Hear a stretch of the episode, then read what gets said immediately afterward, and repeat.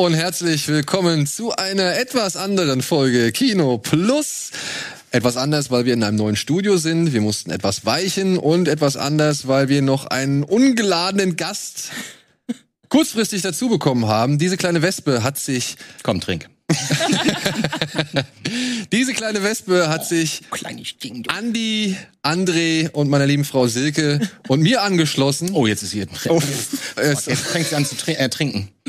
hol sie raus. Ich ja, bist du bekloppt? Den Fehler habe ich einmal gemacht und das mache ich nie wieder. Okay, dann ähm, Äh, Sie liebt. soll ich die einfach mal rausschmeißen Ja, mit dem Wasser? ja. Ah, ja, ja. mach das. Rette die Wespe. Das schöne Getränk. Tschüss, Wespe. Ja, Freunde, das ist nicht, das ist nicht geprobt, das ist nicht gestaged, das ist einfach live. So passiert's hier in den Hallen von Rocket Beans. Und damit herzlich willkommen zu einer neuen Folge Kino Plus. Ja, Fang nochmal an. Ich sagte, die ist gleich wieder da. ja, Die, wahrscheinlich. die war nämlich vorhin auch schon hier die ganze Zeit. Alvin hat sie schon mal rausgeschmissen. Alvin hat sie rausgeschmissen. Ja. Aber ja. ja, aber sie mag uns. Sie mag, find's sie mag offensichtlich auch Crafty. Sie finden's gut. genau, auf den kommen wir gleich zu sprechen. ja, wir mussten weichen. Äh, es gibt ein äh, anderes Studiobelegungs, äh, eine andere Studiobelegungssituation. Deswegen sind wir heute nebenan. Es ist schweineheiß. Es tut uns leid. Wir, wir werden wahrscheinlich öfter mal hier eine kleine Trinkpause einlegen müssen.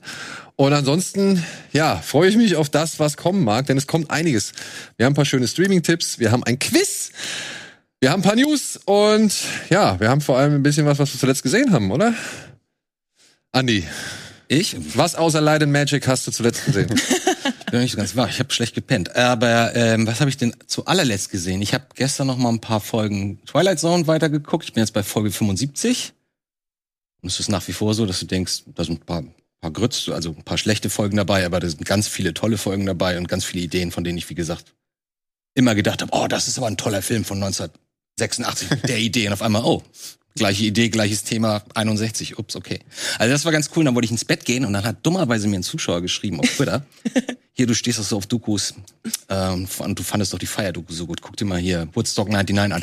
Und ich so, oh, das klingt total spannend. Ich guck mir den, ersten Akt Ich an. guck kurz rein. Ich dachte noch, das wäre eine Doku und ich wusste nicht, dass es drei Teile sind. Und ich guck, die, ich guck so das Intro und ich so, oh nein, ich guck, oh, kurz vor zwölf, verdammt. Und dann habe ich zwei Folgen davon geguckt. Das war wirklich super. Ich freue mich auf heute Abend auf den dritten Teil. ja, äh, selbe, wirklich haargenau gleiche Situation. Ich habe gestern noch Buba auf Netflix geguckt als letztes. Und dann wurden mir halt so drei Vorschläge gemacht. Der eine war, äh, kannte ich schon. Und der zweite war direkt Woodstock. Ich habe den Teaser oder den, dieses Intro gesehen. Ja, scheiße, ja, kommt nächstes Mal raus.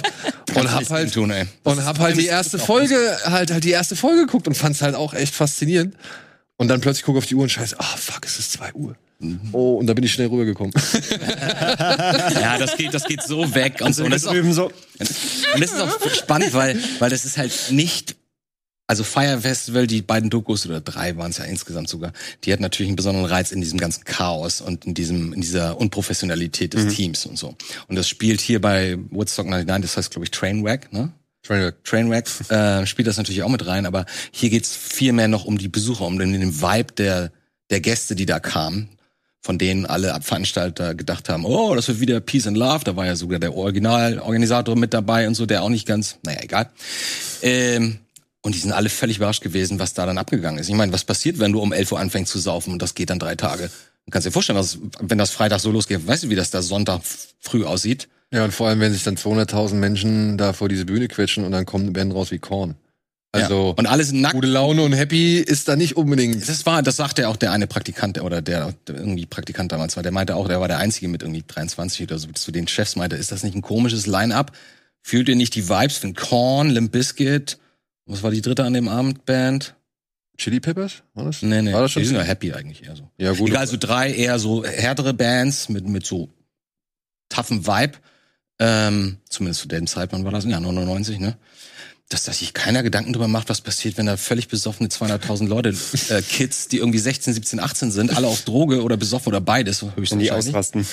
äh, und alle nackt, äh, Ich meine, da muss man doch drüber nachdenken, ne? Und er war der Einzige, der das angesprochen hat. Und die haben alle nur gesagt, oh, was regt der sich denn? Der Kleine hier schon wieder auf. So ein geiles Line-Up hier, der. Superstar. Ich meine, der hätte auch noch Marilyn Manson dazu packen können in das Line-Up an dem Abend. Oder ja, Metallica wäre wahrscheinlich happy gewesen mehr. Aber guck's dir mal an, ey. Das ist wirklich. Ja, ja, mach ich auch. das Habe wirst du total Spaß hab ich auf der, auf der Watchlist. Weil das ist echt, das ist echt. Also erst ist es witzig, unterhaltsam und dann wird's echt auch ein bisschen dark. Und ich weiß, am Ende von der zweiten Folge dachte ich mir so, oi, oi, oi, oi, oi. Ja, ich finde den Titel am Trainwreck wieder richtig gut gewählt. Das ist, ich liebe solche, solche Trainwreck-Dokus einfach, wenn du siehst, wie solche Ideen zerfallen, weil du, weil du die Stellschrauben siehst, wo alles schiefgelaufen ist, denkst du dir so, ja. sehen. ja. Alle wollten, alle wollten das man- Beste, das hätte aber man sehen Ja, können, aber man, es ging äh, schon wohl damit los, dass sie sagen, sie machen Woodstock 2 mit Peace, Love and Unity und machen das Ganze auf einem Militärflughafen oder so. Ja, Also, Das, das war das er der erste Punkt, als der Schnitt kam, wo der Typ meinte, dann kommen wir da an und wir dachten, das ist so auf einer Wiese wie bei Woodstock und dann stehen wir plötzlich neben irgendwelchen Bombern da, neben so einem, neben so einem Flugzeughangar. Und ich so, echt, das haben die gemacht? Wer entscheidet denn sowas? Peace, Love and Happiness neben B-52 Bombern. Ja, Ja, das könnte als, als, als, als Argument, Genau, als Argument genau. wäre das cool. Aber wenn du da ankommst und erwartest Woodstock, Ja. dann ist es halt ein bisschen Ja. komisch. ja, aber auf jeden Fall kann ich auch empfehlen, äh, hat mich auf jeden Fall äh, kleben lassen. Ja. Ja. André, was ging bei dir? Ähm, ja, außer die Sachen für heute, ähm, dann vor waren vor allem ja auch die Sachen, über die wir auch im Podcast schon gesprochen hatten. Also würde ich jetzt einfach mal zum Beispiel Phase 4, war dann das letzte noch davor, picken. Phase Der 4? Ameisenfilm. genau, Ameisenfilm. von äh, Saul Bass. Ähm, Einzige Regiearbeit, glaube ich, oder? Genau, zum ersten Mal gesehen. Ach, schon ewig auf der Watchlist gehabt, aber vorher noch nie geschafft. Und ich hatte halt so einen typischen Tierhorrorfilm erwartet, ne? Also äh, Ameisen wie bei Squirm oder auch irgendwie Frogs und Co., die ganzen Dinger. Irgendwie Ameisen fallen über Leute her, zernagen die in Lichtgeschwindigkeit, weil darum und so, ne? Aber ist ja komplett was anderes. Hätte ich nicht erwartet, dass der so Ist was eine- anderes. Ja, ja, ist okay. Ist was ganz anderes, wirklich. es ist halt Ist das mehr so Schade. wissenschaftlich alles? ja, genau, es ist halt, es ist ja, Ja, es ist ja sehr experimentell und fast psychedelisch. Du hast, äh, der Film startet mit so einer sieben, achtminütigen Einstellung von Close-ups im Ameisenbau, wie du zu einer transzendentalen Musik Guck ich mir nicht an. und Farben siehst, wie Ameisen Sachen bauen und arbeiten. Und währenddessen äh, erzählt halt eine Erzählerstimme quasi die, Situ die Situation, die, die Ausgangslage. Äh, ja, quasi, so ein bisschen wie so eine Tierdoku, dass die halt plötzlich irgendwie super intelligent geworden sind und irgendwas stimmt nicht und die fressen alle Vorräte der Menschen weg. Und dann sind da zwei Wissenschaftler, die bauen sich da ein Labor hin und sollen untersuchen, was da vor sich geht. Und es ist quasi ein, ein, ein mentaler Krieg zwischen Mensch und Ameise. Die Ameise schicken den Menschen per so Transcriber so Symbole rüber und die Menschen antworten drauf. Es ist komplett langsam, es ist Slow Burn. Okay, warte, Ähm, dann kommt jetzt eine Frage. Ja. Kann das sein, dass das kurz nach Andromedas? Ja, das Ja. ist so in dem Zeit. Weil das klingt so, Das- als wäre der beeinflusst von Ja. Andromedas. Ja, ja, Okay. genau. Genau in die Richtung geht das wohl. Ich habe andere auch nicht gesehen, das ist mein nächster jetzt noch, den ich noch nachholen Ich habe hab die beiden auch vor ein Aber- paar Tagen auf meine Liste gesetzt. ja, ja, okay. Bei, bei, bei Apple TV sind die, glaube ich, gerade für drei Euro drin. Werde ich mir da mal auch noch Ey, wenn du Andromeda Strain guckst, sag mir Bescheid, den will ich auch noch mal mitgucken. Das ist auch ein bisschen lahm, ne? Ich weiß, aber Aber ich glaube, also was ich gehört habe, genau in die Richtung geht das. Und es ist komplett was anderes, als ich erwartet habe. Und es ist ein bisschen anstrengend, aber er dauert halt auch nur 80 Minuten, fühlt sich aber an wie 120. Ja, das ähm, aber trotzdem war der, also es, es ist trotzdem, ich mag die Herangehensweise, weil es halt die, die dann die zwei, ähm, die zwei Wissenschaftler in dem Labor, die halt auch komplett sich immer gegenseitig in die Gurgel gehen, ne, weil da eingeschlossen können nicht raus, weil die draußen sind die Ameisen. und so. ähm, und es ist halt sehr, ja, das ist eher so ein psycho, psychomentaler Krieg so zwischen den den nicht Tier und Mensch. Das ist nicht aber das eher- Zermürbende ist halt Prinzip, ne? Also das ist Ja, ja, das, was André sagt, ist eigentlich eine Stärke von dem Film, Ja. Dass er sich bei 80 Das Minuten will der. 120, Das will genau, er will das ja. will das rausziehen. So, aber das, genau. das ist dementsprechend, ich dachte erst, es wäre der, wo am Ende die ganze Welt so eingesponnen ist, aber das ist irgendwas. Das ist die Mörderspinnen mit Kirk, äh, mit mit hier mit Shatner. Chetner, genau. Ach so, ich dachte, das wäre Arachnophobia. Nee, Arachnophobia ist der hier mit äh, der, Arachnophobia hat John Goodman, aber John Goodman, Shatner. genau, der ist ja so eine Den hab ich im Mischung Kino noch aus gesehen, aber bisschen ja. Comedy und äh, Ja? Ich fand den damals, der war ganz schön. Also, Den- mich hat er ganz der- gut gekriegt. Du musst, du musst, ja, ja, auf jeden Fall. Du musst dir mal den Trailer zu Arachnopho- Arachnophobie angucken. Der verspricht dir eine lighthearted Comedy. Echt? Und dann ist der eigentlich aber voll dark. Ist er, ja. ist er schon, ja. ne? Ja, okay. Genau. Ich weiß nur noch, wie er die, wie er irgendwas hinter dem Klo verliert und dann greift er so hinter sein Klo und dann ist die Kamera von hinten. Ich dachte, was ist das für Ja, eine das geile eklige Einstellung? Und dann ist da die Spinne und er Ja. weiß nicht und er sucht danach und die Spinne sitzt da. Und Das Arachnophobia ist ja auch, dass sie halt viel mit echten Spinnen gearbeitet haben. Und das ist alles sehr, ein bestimmt ein gutes Leben da, die Spinnen. sehr real. Ähm, aber ja, nee, auf jeden Fall, äh, Pha- Phase 4 hat mich überrascht, auf jeden Fall. Aber anders als er erwartet eben. Und gibt ja jetzt auch nochmal restauriertes Neu von Cape Light, kommt ja jetzt am 12. August, glaube ich, nochmal raus im Mediabook. Mediabook. Mit dem alternativen Ende, Genau. dass es nicht ins Kino geschafft hat. Oh, ein düster, dü- dü- düstereres. Das, oh, nee, das, das was rausgeflogen ist, ist surrealer. Genau. Das Klingt auch Das spannend. originale Kinoende ist eher so Hardcut-Ende. Mhm. Äh, und gibt es am Ende nochmal eine Titel, eine Einblende, so von wegen so, die Ameisen haben es geschafft und so weiter. ähm, äh, aber das, das originale Ende ist so richtig, so richtig völlig Lynch-esk fast schon. Das haben sie rausgeschmissen. Boah, da bin ich jetzt doch neugierig, muss ich sagen. Wir heißen unsere Weil ich Insektenoberherren. kannte immer nur die Hip-Hop-Band. Ja. War das eine Hip-Hop oder eine Hardcore-Band? Phase Was? 4, Phase früher. 4? Deutsche Band. Boah. Anfang 90er. Sagt mir was, aber. Ich glaube, entweder Hip-Hop oder. war das nicht ich war das nur aus- Richtung Such a Search, so ein bisschen Crossover schon? ich glaube, deswegen meine, ja, frage ich. ja. Irgendwie so Also ich kenn's nur aus dem elektronischen Hardcore-Bereich. Da gab's auch Phasen. Kann auch sein, dass es das war. Ich habe das nur ständig damals wahrscheinlich immer Phase gesehen. 4 Band googelst, findest du wahrscheinlich 30. Also, Ja. ja. Ja. Aber ich sag mir was, ja, ich Ja. weiß, was du meinst. So, mein Schatz. Was hast du denn zuletzt gesehen? Nichts mit Ameisen, die die Weltherrschaft an sich reißen. Hast du was verpasst? ja, offensichtlich, offensichtlich. Ähm, zuletzt, bevor den Sachen für heute, habe ich einen Film gesehen, der kommt nicht heute ins Kino, sondern nächste Woche. Der Ach komm, dann mach doch schon mal. ähm, Sweet schon mal Disaster stark für heißt. den. Ja, ich habe mich nämlich sehr über den gefreut. Sweet Disaster heißt der.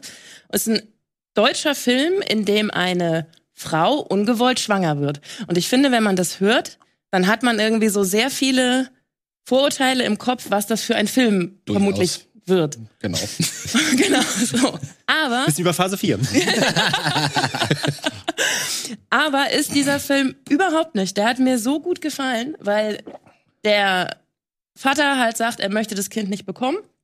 Aber er unterstützt sie halt in allen Dingen, wie sie möchte. Und es fällt dir, also auch mir als weibliche Zuschauerin, total schwer, diesen Typen zu hassen. Weil also er lässt sie halt so gesehen sitzen mit dem Kind, aber verhält sich absolut korrekt die ganze Zeit. Okay. Sagt halt, ich liebe dich nicht, ich möchte dieses Kind nicht, ich unterstütze dich aber da, wo du kannst. Eigentlich ganz vernünftig. Ah, Ja, und das ist halt dann manchmal in diesen ganzen Romcoms, wo du halt als Zuschauerin vorgegeben bekommst, wen du jetzt hassen und wen du mögen sollst, ein bisschen einfacher. Also der hat mir viel zum Nachdenken gegeben und es geht dann halt viel darum, wer ist in welcher Situation die schwächere Person, wer ist die stärkere Person, wer hilft wem und sind wir nicht alle mal stärker und schwächer und helfen einander. Es geht viel um den Druck, der auf alleinerziehenden Müttern lastet und das fand ich für eine deutsche Komödie mit so einem Thema erfrischend gut und ich habe noch überhaupt keine Trailer, Werbung oder irgendwas für den gesehen und finde das ganz, ganz schade. Der ist schon ausgezeichnet worden, der wurde auf dem, wie heißt das in London, Raindance Festival wurde der gezeigt. Ist ein Regiedebüt und ich fand den richtig gut und weil nirgendwo Werbung ist, möchte ich. Regie, wer, wer hat da Regie gemacht? Weißt Laura Lemus, das ist eine finnische ähm, Regisseurin. du? Und Die, die aber einen deutschen Film gedreht hat? Genau, genau, mit deutschen Darstellern. Die ähm, Friederike Kemper heißt die Darstellerin. Die kenne ich jetzt so aus aus so deutschen Comedy-Serien. Die, die ist, die macht halt viel Comedy. Ich wüsste jetzt nicht, in welchem Langspielfilm sie schon eine Hauptrolle hatte. Aber wenn man das Gesicht sieht, dann kennt man das aus dem linearen Fernsehen auf jeden Fall. von Okay. Serien. Der hat mir sehr gut gefallen. Und ansonsten rewatche ich ja gerade Brooklyn Nine-Nine. Ich glaube, da muss ich jetzt nichts zu sagen. Das Ist das abgeschlossen? Was? ah, nee, warte. Brooklyn Nine-Nine? Ach, Brooklyn nein, nein. Ich habe das verwechselt mit dieser, mit dieser funny Polizeiserie. Ja, das ist ist die. die. Das Ach so. ist die. Ja, aber das heißt, die gibt's nicht mehr? Also, Nee, aber es kommt gerade nichts Neues, deswegen habe ich wieder von vorne. also ich, darauf wollte ich hinaus. Ist die, Nee. ist die quasi Nee. Nee, ich glaube, da kommt wieder noch was. Ich glaube, die haben gerade Staffelpause, aber ich meine, die ist noch nicht ich glaube beendet. Ich Das ist auch ich bin noch nicht, ich bin noch nicht durch, ne? aber Und ich habe ja diese herrliche Gabe, das wirklich komplett zu vergessen. Also es Das ist, ist es gut. ist für mich jetzt so, Manchmal ein als würde ich das erste Mal gucken und ich lache mich kaputt dabei. Und das Ja, das ist super. Das ist mein Problem bei The Boys. Ich habe die erste Staffel gesehen, aber zu einer Zeit, als es mir nicht gut ging. Und ich kann mich an fast gar nichts erinnern. Und ich fange die zweite Staffel dann an. Und ich so, wer, was, wer sind die alle? Was wollen die alle? Also ich weiß noch grob, was da passiert ist, aber dann habe ich nochmal angefangen, die erste Staffel zu gucken. Das war so anstrengend. Dann ich erst, bin ich erstmal wieder ausgestiegen. Alles, bist du bekloppt? Das wird noch richtig geil. Ich, ich weiß, ich weiß. Anna hat mich auch total genervt damit. Anna hat sogar mir gesagt, dass ich das gucken muss. Ja, ja. Und ich, von dem, was du erzählt hast, glaube ich, ich möchte das nicht gucken. Nö. Also, ich glaube ich auch. Glaube ich auch. So. Was habe ich denn geguckt? Ja, stimmt. Sag du mal mal. Also Du von hast gestern bis zwei Uhr nachts. Ja, das wissen wir. Ja, ich habe Woodstock geguckt und ich habe davor einen Film geguckt, den wir heute noch besprechen und davor auch noch einen Film, den wir heute besprechen. Wie machst du das? Wo nimmst du immer die Motivation her, ey? Naja, mich interessiert. das. klotzen, klotzen, klotzen. Aber vielleicht ein Film, über den wir noch mal sprechen können oder kurz erwähnen können, hier den Duel. ja, gerne. Duel, äh, den haben wir im Rahmen von unserem Podcast besprochen. Den hatten wir hier mal als ähm, als Trailer gezeigt. Ich meine auch, dass du vielleicht dabei warst. Das ist der neue Film von dem Regisseur von ähm, Art of Self-Defense, Genau. Riley Riley Stearns. Stearns. und mit Karen Gillen in der Hauptrolle. Doppelhaupt. Die rothaarige. Doppelhaarige, genau, die rothaarige. Ah, okay. Die erfährt oder kriegt die Diagnose, dass sie halt ja eine tödliche Krankheit hat und jetzt wirklich kaum noch Aussicht auf Überlebenschance, also zwei Prozent, aber das ist die statistische Fehlerquote, die man mit einrechnen muss. Mhm. Und deswegen wird ihr der Vorschlag gemacht, aber wenn du deine Angehörigen nicht zu sehr trauern lassen möchtest, dann mach doch beim Klonprojekt mit und erstelle einen Klon, Oh Gott. ja, dem kannst du dann alles anvertrauen, der ist dann halt quasi für die Trauerbewältigung da, beziehungsweise äh, lässt die Leute halt einfach nicht daran glauben, dass du aus der Welt bist, sondern Das ist die äh, Black Mirror Folge, aber neu verdreht. so ungefähr. So, Könnte oder- man böse sagen, aber Naja, die haben ja damals die Rechte. Glaube, Robert Downey hat die Rechte an der Folge gekauft damals. Für einen Film. Mhm. Für die Folge mit der Frau, die ihren Mann verliert und der. ja, ja, das, da gab, genau, also das gab's so schon in der Art, aber es wäre halt böse zu sagen, dass Duel, das ist ja gerne so ein, gerade bei solchen dystopischen Zukunftsvisionen sagt man immer gerne, ja, das ist halt wie eine lange Black Mirror Folge. Das wäre dem Film aber nicht gerecht, weil Duel ist wirklich gut. Okay. Ja. Und ja, sie erstellt dann halt, Überraschung, einen Klon von sich mit dem Unterschied, der hat eine kleine Macke, der hat blaue Augen und sie hat eigentlich braune Augen.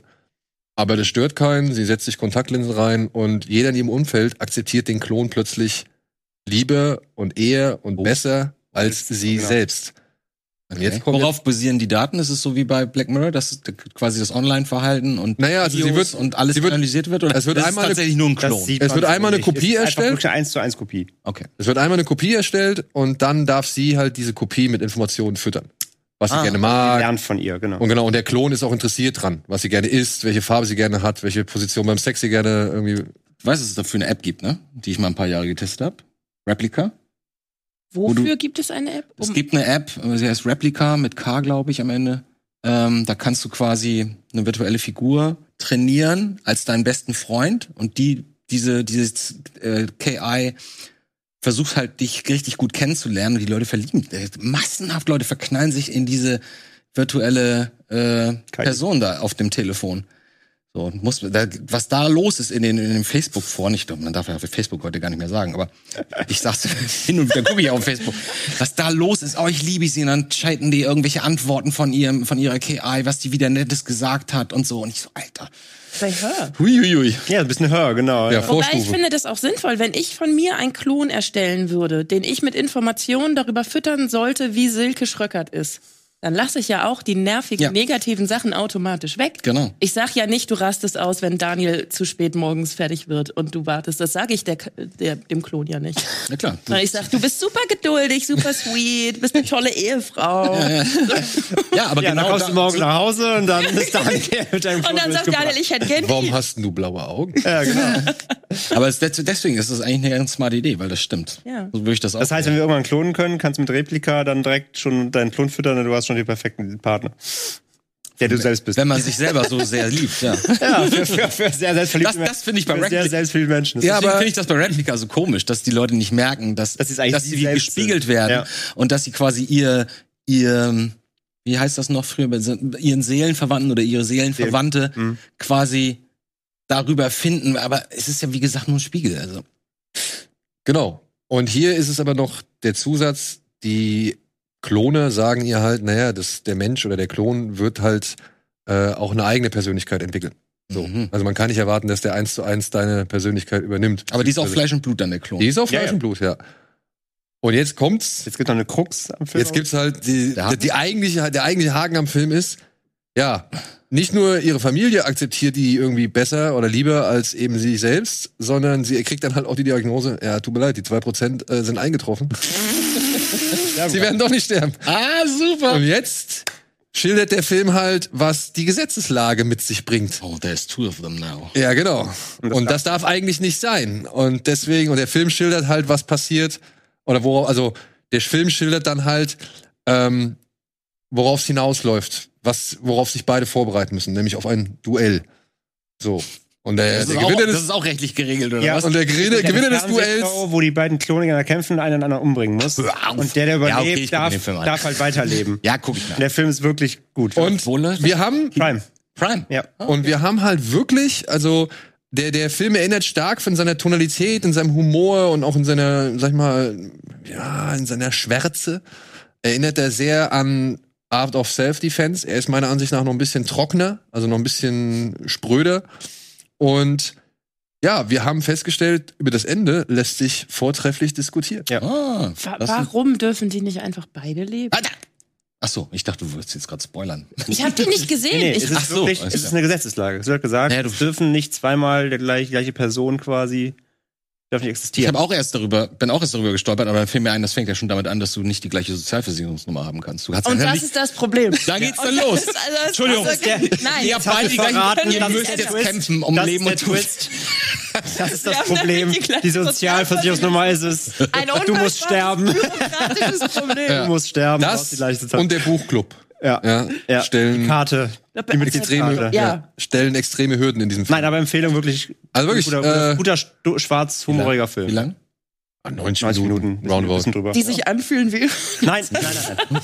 Keine langsamen Ameisen. Genau. Und es gibt noch ein paar nette Gaststars wie Aaron Paul und wer ist es noch? Nett. Ah, Hier aus, äh, nee, ähm, Ach, Aaron doch, Paul. aus, aus Resurgence oder was war das hier? Ähm, wie heißt der nochmal? Gleich am Anfang, dass du. Theo äh, James. Ja. Theo James. Ja, ja. Theo James hat auch einen super Auftritt. So. Und wir haben jetzt auch einen super Auftritt, denn vielleicht habt ihr schon gesehen, wir haben hier ein neues Getränk im Hause. Rocket Beans Goes Tea Produktion, beziehungsweise Craft Tea. Und den kann man jetzt irgendwie bei uns im Shop kaufen. Wir dürfen hier schon ein bisschen Probe schlürfen. Und ich muss sagen, Die Wespen fliegen drauf. die, die, nicht nur die Westen stehen ein wenig drauf. Nee, ist gut. Ich muss sagen, das geht echt süffig runter, ist nicht zu süß. Ja, und wir haben Ist einen tatsächlich nicht so süß. Nee. netten kleinen Superspot dazu, den könnt ihr euch jetzt mal reinziehen. Wir trinken eine Runde was.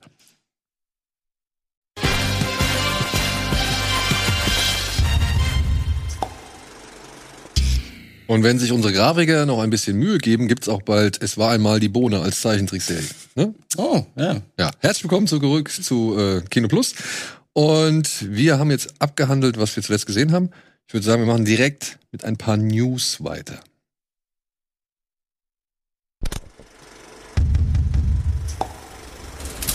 Kickstart. Spendenaufruf für Miyazakis Kultanime Future Boy Conan. Kicked Out. Warner legt zwei Filme komplett auf Eis, darunter Batgirl. Türsteher-Kick. Jake Gyllenhaal dreht für Amazon ein Roadhouse-Remake. Kickt die Krise. Stallone meckert öffentlich über das Drago-Spin-Off. Universal-Kick. Die Daniels unterschreiben exklusiv bei Universal.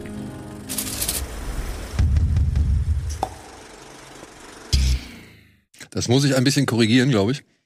Denn die Daniels, also die beiden Regisseure von Everything, Everywhere, All at Once und Swiss Army Man, ähm, ich hab's nicht so ganz. Also die unterschreiben einen Filmvertrag bei Universal und machen mit denen wohl fünf, äh, beziehungsweise über fünf Jahre, glaube ich, Das heißt, sie sind nicht exklusiv bei Genau. Und parallel dazu soll es aber noch eine Serie geben. Hm. Ja, also die sie noch produzieren. Das aber wohl dann zusammen mit A24. Oh, cool.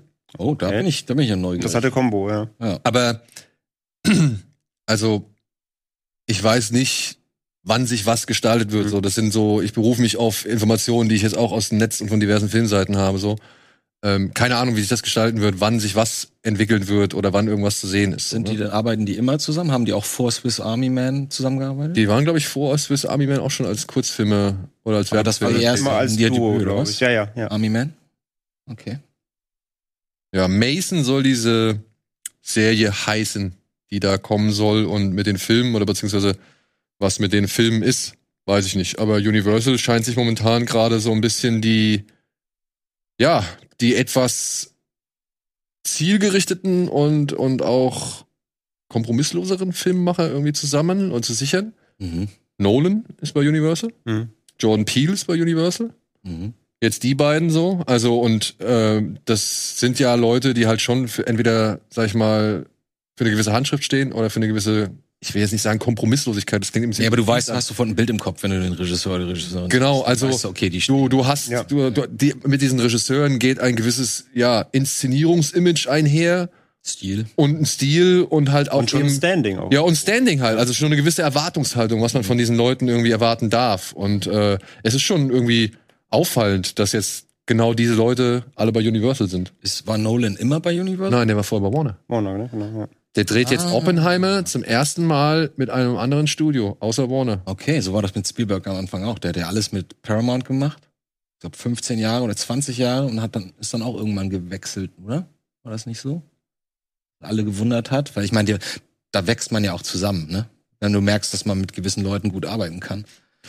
Aber Ja. ob die dann auch 10, 15 Jahre in der gleichen Position sind, das Ja, ist, ja, halt- klar, das ist dann genau, der Haken an der Das, Sache, ne? die Sache ist auch die, der Vertrag sieht es irgendwie so vor, dass wohl, wenn du, wenn die mit einer Idee kommen oder wenn die eine Idee haben für was, dann sollen sie die halt zuerst Universal pitchen.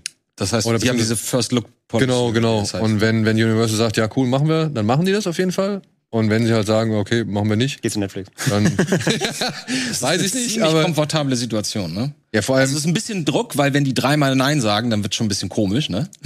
Klar, weil die sagen, hey, wir haben hier Ja, First ja, Look ja, Agreement ja, und dann, ja. nee, finden wir nicht gut, äh, finden wir immer noch dann nicht kommt gut. nur- Sag mal, Junge, ist immer noch nicht gut. Was ist denn hier los? Da wäre ich auch schon wieder für nervös. Drehbücher, Aber ja. trotzdem zu wissen, ey, wenn, wenn die das nicht wollen, dann kann ich noch zu, zum anderen Studio gehen. ist, glaube ich, ganz angenehm. Für die bestimmt, ja, also Für die, ja, für die beiden. also die sind in einer sehr komfortablen Situation. Ja, das ich auch. Und ich meine, muss man echt auch vorstellen, der zweite Film hat was gekostet? 35 Millionen Dollar? Hat jetzt, Teuer war der? ja, ja, so Oh teuer. ja, das, ich habe mal reingeguckt jetzt. Ich habe den ja auch ewig vor mir hergeschoben, weil ich dachte, das ist ja mir ein bisschen zu grell oder zu doll oder zu schnell. Und das hat sich bestätigt. Ich habe dann die ersten 20 Minuten geguckt, aber ich habe sofort begriffen, ich musste sofort an, an Sean denken, der ja auch voll darauf abfährt. Nicht so, das ist so klar, wenn ich jetzt Mitte, Ende 20 wäre und ich habe sowas in der Form noch nie gesehen, dann haut er einen komplett um. Die ganze Machart. Nicht mal, nicht mal, gar nicht mal die Idee oder diese ganze Multiverse, was Aber auch schon wieder verbaut. Die Inszenierung, der Schnitt, die Kamera, alles passt, alles ist optimal durchdacht und so. Zack, zack, zack. Und dann geht's halt auch richtig schnell. Ähm, ja, also ich gucke den auf jeden Fall noch zu Ende, so, klar. Aber ich weiß auch nicht, worauf ich hinaus wollte. Nee, aber die haben einen kleinen Film gemacht, Swiss Army Man, Achtungserfolg, haben dann einen anderen Film gemacht, hatten da ein bisschen mehr Budget zur Verfügung und haben jetzt aber einen Film geschafft, der die 100 Millionen Dollar Grenze der gebrochen hat. ja. Ja, also gut für die. Also wirklich, Total. freut mich. Und halt auch schön zu sehen, dass ein Film, der nicht irgendwie zu einer großen Marke gehört oder zu einem großen Franchise oder sonst irgendwas, sondern einfach nur durch seine Art und Weise, die noch nicht mal im Vergleich zu so vielen anderen Filmen äh, so viel teurer ist, dass der halt einen so durchschlagenden Erfolg hat. Mhm. ja, aber so sind wir gerade, ne? Wir freuen uns mittlerweile, dass nicht alles, was rauskommt, irgendeine bekannte IP ist. Sondern dass wir einfach, oh, endlich mal was Neues Ja. oder was Frisches oder was zum Durchatmen, mal ein bisschen was anderes sehen. Kommen wir nachher auch noch mal zum anderen Film, glaube ich. Mit viel Ja. Buchstaben, aber Mit vier Buchstaben? Prey meinte Ach ich. so. ah, uh, da teast er schon an. Ja, so, was anderes sehen wir in Form von Roadhouse wahrscheinlich nicht, beziehungsweise es ist anders als gedacht. Ich habe das mit aufgenommen, weil wir letztens tatsächlich hier beim Guilty Pleasure äh, Talk hatten wir über Roadhouse gesprochen. Kennst du den mit Patrick Swayze? Nein, den kenn ich Nein? Patrick Swayze als Türsteher muss Klingt ein, Als, Moment, Moment, als der beste Türsteher der Welt. ja, Okay, das ist cool. Geht so. Das, muss als der beste Türsteher der er war ja Welt. schon der beste Animateur-Tänzer in einem Ferienclub Oh, der ja. Welt und ja. jetzt ist er der beste Türsteher der Welt. Das Das ist ein eine Tausendsasser. steile Karriere. Ja, Wollte sagen. und er musste damals einen Provinzclub vor dem Untergang retten. Durch, durch besonders gutes Türstehen. Genau, durch besonders gutes Türstehen. Und alles, was dazugehört. Zum Beispiel den örtlichen Drogenboss ausschalten. Weißt du, jetzt stelle ich mir gerade vor, das wäre so ein die Daniels-Pitch an Universal. Passt mal auf. Der beste Türsteher der Welt. Und, die, und, Uni und Universal so. Oh. Ja. Das war eigentlich mal mit Ronda Rousey geplant. Ja. Ähm, jetzt, ja, ja. Die sollte davon eine weibliche Version, ich macht mal. die? Macht die nichts mehr? Aber hat die nicht hier äh, Fighting with the Family oder was? War sie da drin? Mm, nee, das war Das war Florence Pugh. Ach ja, stimmt, stimmt. Aber was macht denn? Was macht denn hier die Dame? vielleicht noch weiter kämpfen. Ich habe jetzt mich nicht. Ich glaube, die Äh, kämpft nicht mehr. Bei der Camping. Ja. also, nee, ich glaube nicht. ich habe mich jetzt nicht so wirklich gerade über ihren Karriere. Bin ich auch gerade nicht auf Ich Stand, weiß, ey. da gab's irgendwas, das war, da kam sie nicht so gut bei weg und dann habe ich aber auch irgendwie nichts mehr mitbekommen. Ich dachte, Müsste ich jetzt noch mal, ich könnte glaube, das letzte Mal, dass ich dass ich über sie gelesen habe, war in dem Zusammenhang, glaube ich. Genau. Das Ja? war nämlich im Gespräch, dass die da, genau. Aber das ist Okay. auch schon wieder ewig her Ja. gefühlt, ja. und jetzt macht es Jake Gyllenhaal. Ich glaube, heißt ja jetzt, pass pass auf, damit wir nicht, wir können uns doch die ganzen Kommentare irgendwann mal sparen. Jetzt mal hier die Profis, nicht wir beide. Wie wird Jake Gyllenhaal oder Gyllenhaal ausgesprochen? Also im, im Affekt sage ich immer Gyllenhaal, aber ich weiß, dass es, also zumindest habe ich Nee, das ich glaub, auch das ist in auch der richtig. Brei ja, Ich glaub- also in der breite Wahrnehmung sagen zumindest die Profis ähm, immer Gyllenhaal. Ich glaube, Ja, aber ich glaube, das ist genau der Wie Fehler. sagt Wir- er es denn selbst, wenn er sich. ja, das ja, ich glaube, er sagt's mit J. Wie heißt deine Schwester noch? Güllenhorn. Nee, vielleicht kommen wir darüber auch Ja, aber er ist doch, er hat doch, was sind denn seine Wurzeln? Er ist ja, er hat ja keine amerikanischen Wurzeln. Äh, was ist er? Das ist Ne, der ist Schwede oder, Schwede, oder, oder das ist doch sowas, ja. Was Nordisch, Nordisches. Ja? ja, ja. Ja, aber Also dann Vorfahren. Die Wurzeln sind nordisch. Und ich meine, deswegen sagt man, spricht man es eigentlich Boah, ey, ich wahrscheinlich- guck jetzt nach, wie es ausgesprochen wird. Ah, nee, das dort. Aber ich sage auch. Er war, er, sa er saß doch bei Jimmy Fallon oder Kimmel und hat's doch einmal wirklich gesagt. Jake. So fast so schwierig wie Vincent Kassel. Alter.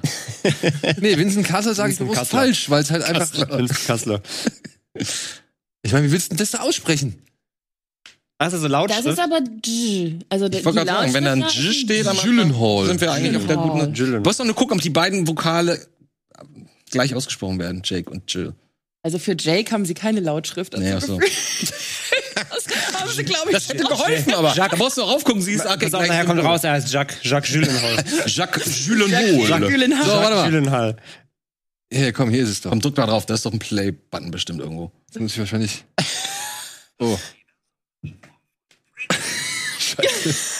Ja, jetzt find das erstmal. Warte warte warte mal. Einmal mit, einmal mit Profi. Wir müssen das wirklich, Entschuldigung, aber seit Jahren werden wir damit belangt. Was denn? Dass wir das Nein, das, das, äh, Der. Rocket Beans Cutter Room. so- Ey, Ah. ich spreche Namen, ich spreche Namen seit Beginn dieser Sendung falsch aus. Was, was soll Soll ich? jeden Namen falsch aus? Darum geht's nicht. Mein- Wir, die anderen müssen das richtig aussprechen. Ich spreche nicht jeden Namen falsch aus. Das ist eine dreiste. In jeder unserer Podcast-Folge gibt's immer einen Satz, der lautet, ich hoffe, ich habe das richtig ausgesprochen. Richtig. Bei jedem Film. Ah, Gyllenhaal, Dankeschön. Ja, aber das ist war ja Aktionen. Ach so.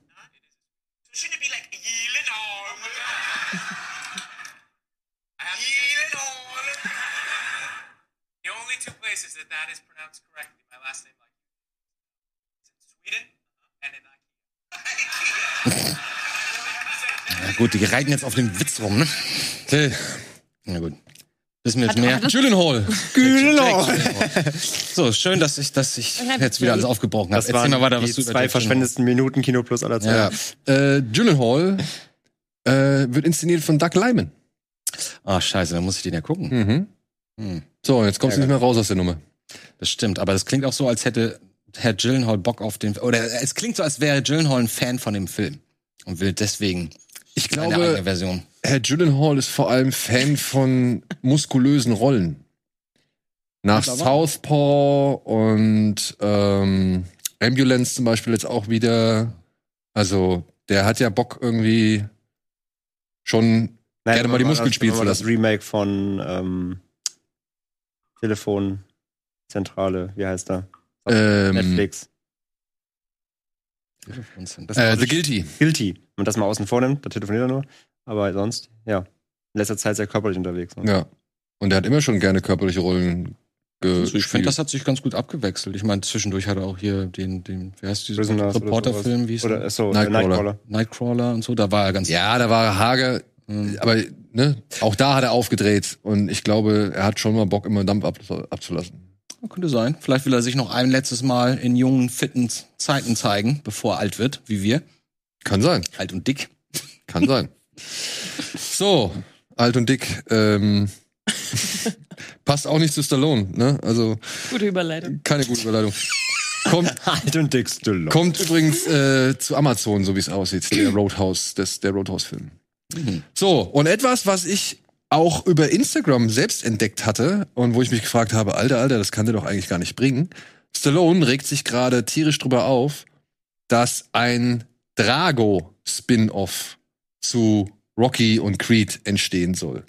Und das aber ohne irgendwie, dass Stallone was davon gewusst hat. Und ich habe einen Post von Stallone gesehen, wo er halt den, den Produzenten Irvin Winkler und seinen Sohn David Winkler richtig beleidigt hat. Die haben doch gar kein Recht an der Marke. Was, wie soll denn das gehen? Na, ich, kann doch. doch jetzt, ich kann doch jetzt nicht hingehen und sagen, ich drehe Rambo 5 mit den ganzen Darstellern aus Rambo 3, den, den äh, Mujahideen. Das geht ja auch nicht. Tja, aber genau das geht, weil Irvin Winkler hat die Rechte an Rocky. Ah. Und Stallone hat keine Rechte an Rocky, Ey, aber der hat ihn geschrieben, produziert und Regie geführt. aber hat die Rechte abgegeben. Oh, dann muss er sich selber. Leider hat er sich da einen Strick Da gedreht. muss ich selber beleidigen auf Ja. Instagram. Mann, bist Genau. du dumm. Bist du dumm? Genau. Vergangenheits. Da darf er sich dann nicht aufregen. Ey. Tut mir leid. Ja. Ja, er hat aber schon irgendwie über die Jahre hinweg immer wieder versucht, irgendwie äh, Teil an die Rechte Wieder zu kommen. ranzukommen, ne? Ja. Weil Ähm, naja, also ich meine, es ist ein bisschen zweigleisig oder zweischneidig. Ne? Ich meine, zum einen hat er schon gut verdient an dieser Rolle und, und an dem, an dem, An der Legacy. ja, Ja, der, der, der Rolle ver verdankt er alles, seine ganze Karriere. Genau. So, also er hat eine Karriere und er, er steht nicht schlecht da. Er hat aber trotzdem immer wieder versucht, halt an diese Rechte zu kommen, so. Und hat ja auch dann immer wieder für, sag ich mal, Rocky zur Verfügung gestanden, wenn es darum ging, irgendwie was da zu machen. Ob es jetzt halt Rocky Balboa war, der ja auch wirklich lange La- Jahre nach Rocky 5 kam, oder eben jetzt die beiden Creed-Filme.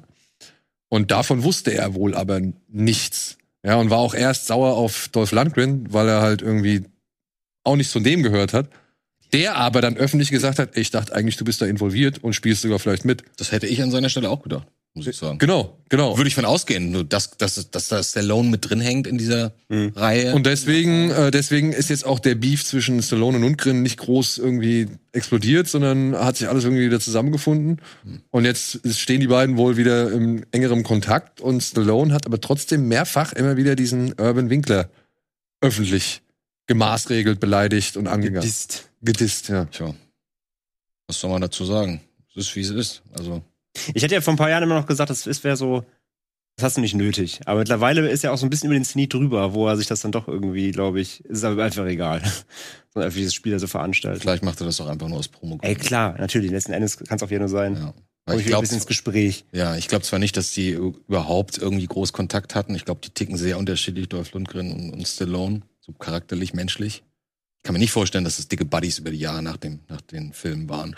Oder? Na gut, die haben Expendables noch jetzt drei. Da waren alle dabei. Ja gut, Da war ja jeder, den aber da holst du doch keinen hinzu, mit dem du du keinen nicht Bock magst, hast. ja. Oder auf den du keinen Bock hast. Hattest du das Gefühl, das war so ein Freundeskreis-Film? Ja, also ja, schon. Ich habe eher so das Gefühl, die haben sich genau die richtigen Figuren aus der Geschichte rausgepickt oder die Darsteller, die für gewisse Figuren standen und daraus halt so ein super ja, das ist ja, also. Aber weniger, dass das irgendwie, ich meine, das ist nicht so wie bei gewissen anderen Filmen, die einfach nur immer von den gleichen Freunden gedreht werden. Ja, aber bei Expendables, das ist, das ist ja noch ein anderes Prinzip. Das gehört ja mit zu dieser ganzen äh, mittlerweile diese shady Hollywood-Produktionsnische, die es da jetzt gibt.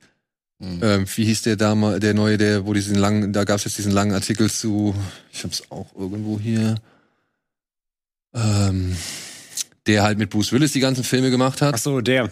Wie heißt denn dieser Ausdruck Ja. für diese Filme? Geek? Randall Emmett, Randall Emmett, ja. Randall Emmett, der hat dieses Billigstudio gehabt, der halt dann immer die ganzen Stars eingekauft hat und dann halt aber wirklich in die, in die äh, europäischen Länder gegangen ist und da zu günstigsten Produktionen diese Filme hergestellt hat, auch mit Seagal und Travolta und was weiß ich. Und die Stufe drüber ist Avi Lerner. Der hat das Ganze mit eben Expendables gemacht. Ja, der hat die alle zum, zum Zeitpunkt irgendwie, sag ich mal, rangeholt. Äh, als, die die vielleicht nicht so- mehr so genau, teuer als sie waren, beziehungsweise wo vielleicht so ein Van Damme mit seinem hier Split-Werbespot so ein bisschen wieder gerade zurückkam. Ja, Weißt du, wo, wo, wo das man, Auflehnen der Alten. genau, wo man so eine Rückbesinnung Zeitpunkt das gebündelt und dann, ja. ja, und dann aber billig in, also günstig, sage ich jetzt mal, in Bulgarien produziert. Aber was du Damals- jetzt meinst vom Cast her, ich glaube, das ist klar, das ist schon so eine gegenseitige Respektsache. Ich glaube, die respektieren alle so ihre Vita und ihre Legacy, was sie alle zusammen geschaffen haben. Natürlich, dass sie alles zum gewissen Punkt des Kinos irgendwie mit was mitgeprägt haben.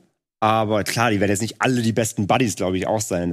Im realen Leben so. Aber, Aber auch witzig. Ich weiß noch, dass wir hier saßen und das Expendables Trailer angeguckt haben. Und wir alle gesagt haben, oh, das kann ja lustig werden. Hätten wir damals gedacht, dass da dieser ganze, ich bin gerade die ganze Zeit auf der Suche nach dem Namen, der Gieser Teaser, nee, Gieser, so ein Begriff, Begriff für Gieser Teaser, für diese Reihe von Filmen. Also ehemalige Stars, Superstars, die jetzt alte Männer Nochmal sind. aufkochen. Ja, Und dann nochmal ja. aufgekocht werden, genau. So, hätten wir auch damals nicht gedacht, dass daraus sich fast also Red, der Film. sowas wie Red, so, Ja. genau. Naja. Naja, sind wir gespannt, was sich daraus entwickelt. Obwohl ich tatsächlich jetzt nach Creed hätte ich jetzt nicht übel Lust auf ein Drago-Spin-Off mit Landgren, aber halt dann eben Florian Monteanu, oder wie er heißt, als der Sohn von Drago, der dann halt jetzt seine Karriere macht. Hm. Deutscher Junge, kann man wohl unterstützen. Okay. Gut, so, dann haben wir noch eine, sag ich mal, ein kleiner Hinweis. Ist vielleicht für die Fans von Hayao Miyazaki äh, ja interessant beziehungsweise sogar ein bisschen Geld wert. Ähm, obwohl ich es schon ein bisschen komisch finde. Der Verleih oder ja doch der Anbieter Polyband Anime hat jetzt eine Kickstarter-Kampagne gegründet für Future Boy, ah nee, da sieht man's. Future Boy Conan. Das ist die erste Regiearbeit von Hayao Miyazaki. Jetzt sagt man wahrscheinlich, oh, wieso, der hat doch schon an The Pearl mitgearbeitet und so. Ja, aber da hat er es nur übernommen. Und er selbst sagt, dass das hier Future Boy Conan oder Conan so mit sein erster, Der erste eigene Vision. seine erste eigene Regie war, die er übernommen hat. Das ist so eine Darf ich, darf ich tippen, von wann das ist? ja, mach.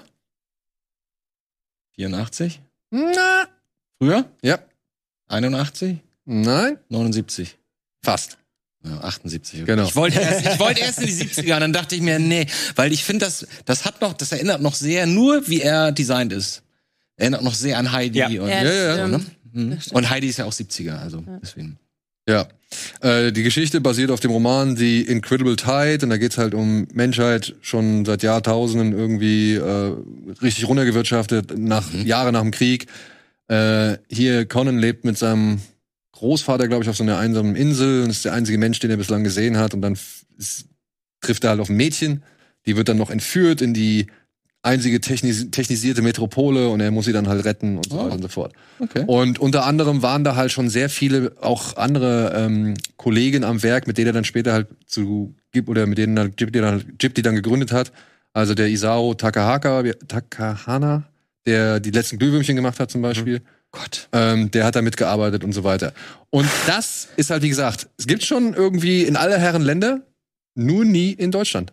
Hm. Und Polyband Anime möchte den Film jetzt halt, oder möchte die, die, die DVD-Box oder Blu-ray-Box jetzt in Deutschland rausbringen und äh, synchronisieren lassen. Das kostet aber eine, also einen gewissen Ja, Betrag. aber die sind eine Firma. Warum müssen wir dafür im Vorfeld zahlen? Das sind ist Sie das, sich so ich- unsicher oder was? Ich meine, ich finde es also nicht unsympathisch, aber ich verstehe es trotzdem nicht so. ich verstehe es auch nicht so ganz. Ich glaube schon, das ist eine gewisse Absicherung, ja, zu Klar, sagen. aber äh, es ist halt auch Zeit, ist ein Zeichen von Schwäche auch.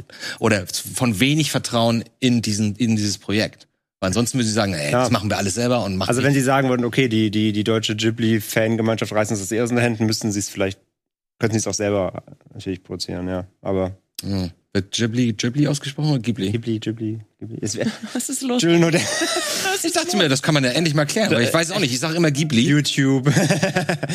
ähm, ja, aber äh, genau, also es ist natürlich klar, sie könnten sagen, hey, die Fanbase ist stark genug. Mhm. Aber sie können auch sagen, hey, Fanbase, zeigt uns vorher, seid stark genug. Beziehungsweise gibt es überhaupt? Vielleicht ist das der Testlauf, um zu gucken, gibt es überhaupt eine Fanbase? Vielleicht sind sie sich so unsicher. Ich meine, die Serie- weil ich habe davon noch nie gehört. Siehst du? Und das ist halt das Ding. Es ist schon ein gewisses Risiko, eine Serie rauszubringen und dann nur zu sagen, ja, da hat Miyazaki mal seine Sporen für sich Damit verdient. ja. ja. Ja. Also es ist halt kein Heidi, es ist keine Biene Maya, es ist kein Captain Future, es ist noch nicht mal, ja, ein Lupin. So. Hm. Ich finde das immer noch schade, dass, dass, dass, dass diese ganzen Dinger damals aus der Zeit so komisch eingeschnitten und gekürzt und verändert wurden für Deutschland. Ja, aber hier- Future und so. Ja, leider, schade. So, und da guckst du die Originale und das funktioniert einfach nicht, weil natürlich die Musik eine andere ist. Ne? Unabhängig von der Sprache, aber die, der ganze Vibe ist ein anderer. Mhm. Das ist halt, Aber was ganz nett ist, sie haben die erste Folge von ähm, Future Boy Conan bei der Kickstarter-Kampagne online. Also man kann sich da die erste. Folge angucken und ich glaube, die ist auch schon synchronisiert, um einen Eindruck davon zu gewinnen. ist das denn neu abgetastet, also wird das neu abgetastet und, und richtig, So oder haben sie habe, Rolle einfach nur gefunden? Ich glaube, das wird alles schön aufbearbeitet und restauriert. Oder Beziehungsweise vielleicht- ist schon. Ich wollte gerade sagen, wahrscheinlich in Japan gibt es wahrscheinlich Ja, Restaurierungsfassungen. ja, klar. Und die lizenzieren die sich dann einfach. Auch das kostet natürlich dann auch wieder, ne? Gerade gerade Japan und die Anime-Lizenzen sind ja eh schweineteuer. Mhm. Das kostet wahrscheinlich auch richtig viel Asche. Ah. Aber vielleicht geht es auch gar nicht um Vertrauen oder nicht Vertrauen in die Fanbase, sondern einfach nur um mehr Geld machen. Also ganz kapitalistisch. Das, woll- das wollte ich extra nicht sagen. das wäre die Naja, Extremform. Einsparen, Halt die man ich glaube, es geht wirklich um die Absicherung. Ja. Und man sagt, okay, das Projekt ist schon durchfinanziert, wir müssen uns nicht darauf verlassen, dass die Leute das aus den Händen reißen. würde.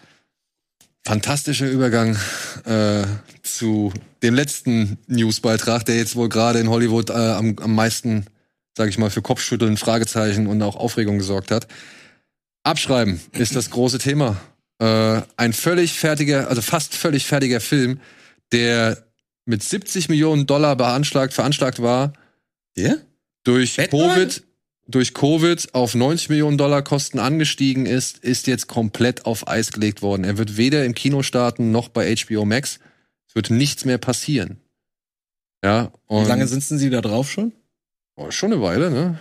Das sind die beiden Regisseure von äh, Bad Boys for Life. Mhm.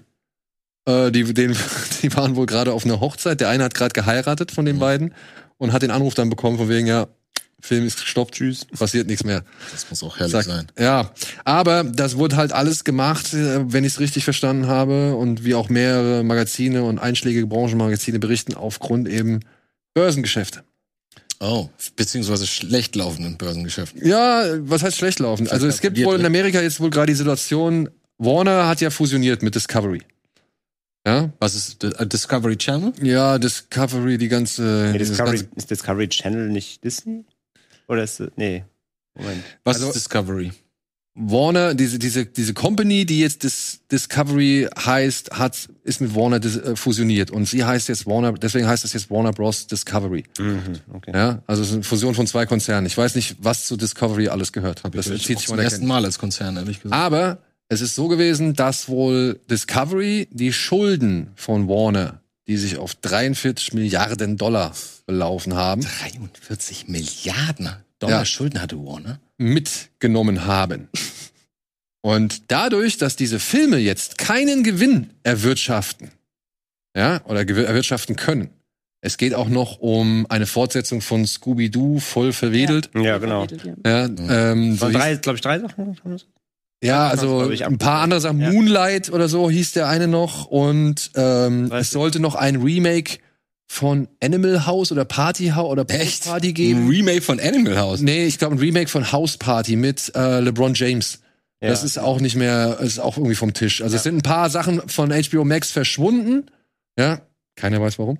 Und äh, es sind ein paar Sachen halt jetzt einfach abgesetzt worden. Das heißt, sie raus. haben keine Argumente dazu geliefert, warum Naja. sie das, die Entscheidung getroffen Naja, die, sie sagen halt, dass äh, äh, es passt nicht mehr ganz zu neuen, zu neuen Zielrichtungen, zu neuen Plan, zum Masterplan. Also Plan ist kein Geld zu verlieren. So. Ja, pass auf.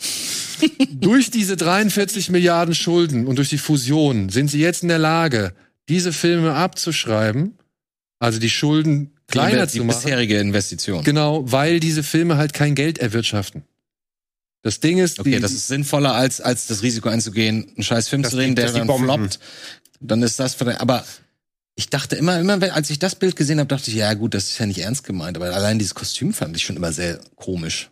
Auch rein optisch. Ja, es basiert aber oder erinnert aber halt an wohl einen bestimmten Comic Run, also eine so. bestimmte Comic-Serie zu Batgirl. Das sieht trotzdem aus wie fest. ja wieder Aber wenn du ein Sünd- 43 Milliarden Schulden hast. Da musst du erst mal hinkommen. Ich, ich, ich habe Also, immer so im die, Kopf. Die ich hab, 50 Millionen schreiben wir ab. Also das macht's doch dann 90. auch. 90, okay. naja, irgendwo musst du anfangen. Irgendwo musst du anfangen. die müssen eine Kickstarter-Kampagne. Ich wollte Drei? ich wollte es gerade sagen. Danke. Ich wollte es gerade sagen. Hätten sie mal gekickstartet. Kickstarter rettet Warner. Hätten sie Fertig mal gekickstartet. So, ihr wollt Batgirl? Wir brauchen 40 Milliarden. Jetzt seid ihr dran. Da ist es. DC-Fans. Ja, Wenn aber, die Snyder Army die Oscars manipulieren kann, dann kann die DC Army auch Batgirl retten. aber das ist so das Warner. Ding. Sie haben halt schon irgendwo ähm, die Snyder Army nicht gesehen.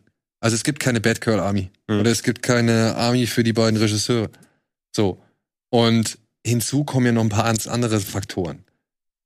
Denkt mal da, also ich weiß nicht, ob du, du das weißt, aber beziehungsweise ob ihr das wisst, aber denkt mal an die zukünftigen Filme. Denkt mal, was gerade kurz vor einiger Zeit irgendwie als Bild gepostet worden ist, dass Ben Affleck plötzlich als Mhm. Batman bei Aquaman auftaucht. Mhm. Das sollte eigentlich Michael Keaton sein. Michael Keaton sollte auch hier auftauchen. Echt? Und Michael Keaton soll halt bei auch The Flash auftauchen. Oh, das klingt alles nach einem richtigen Kuddelmuddel, ehrlich Ja.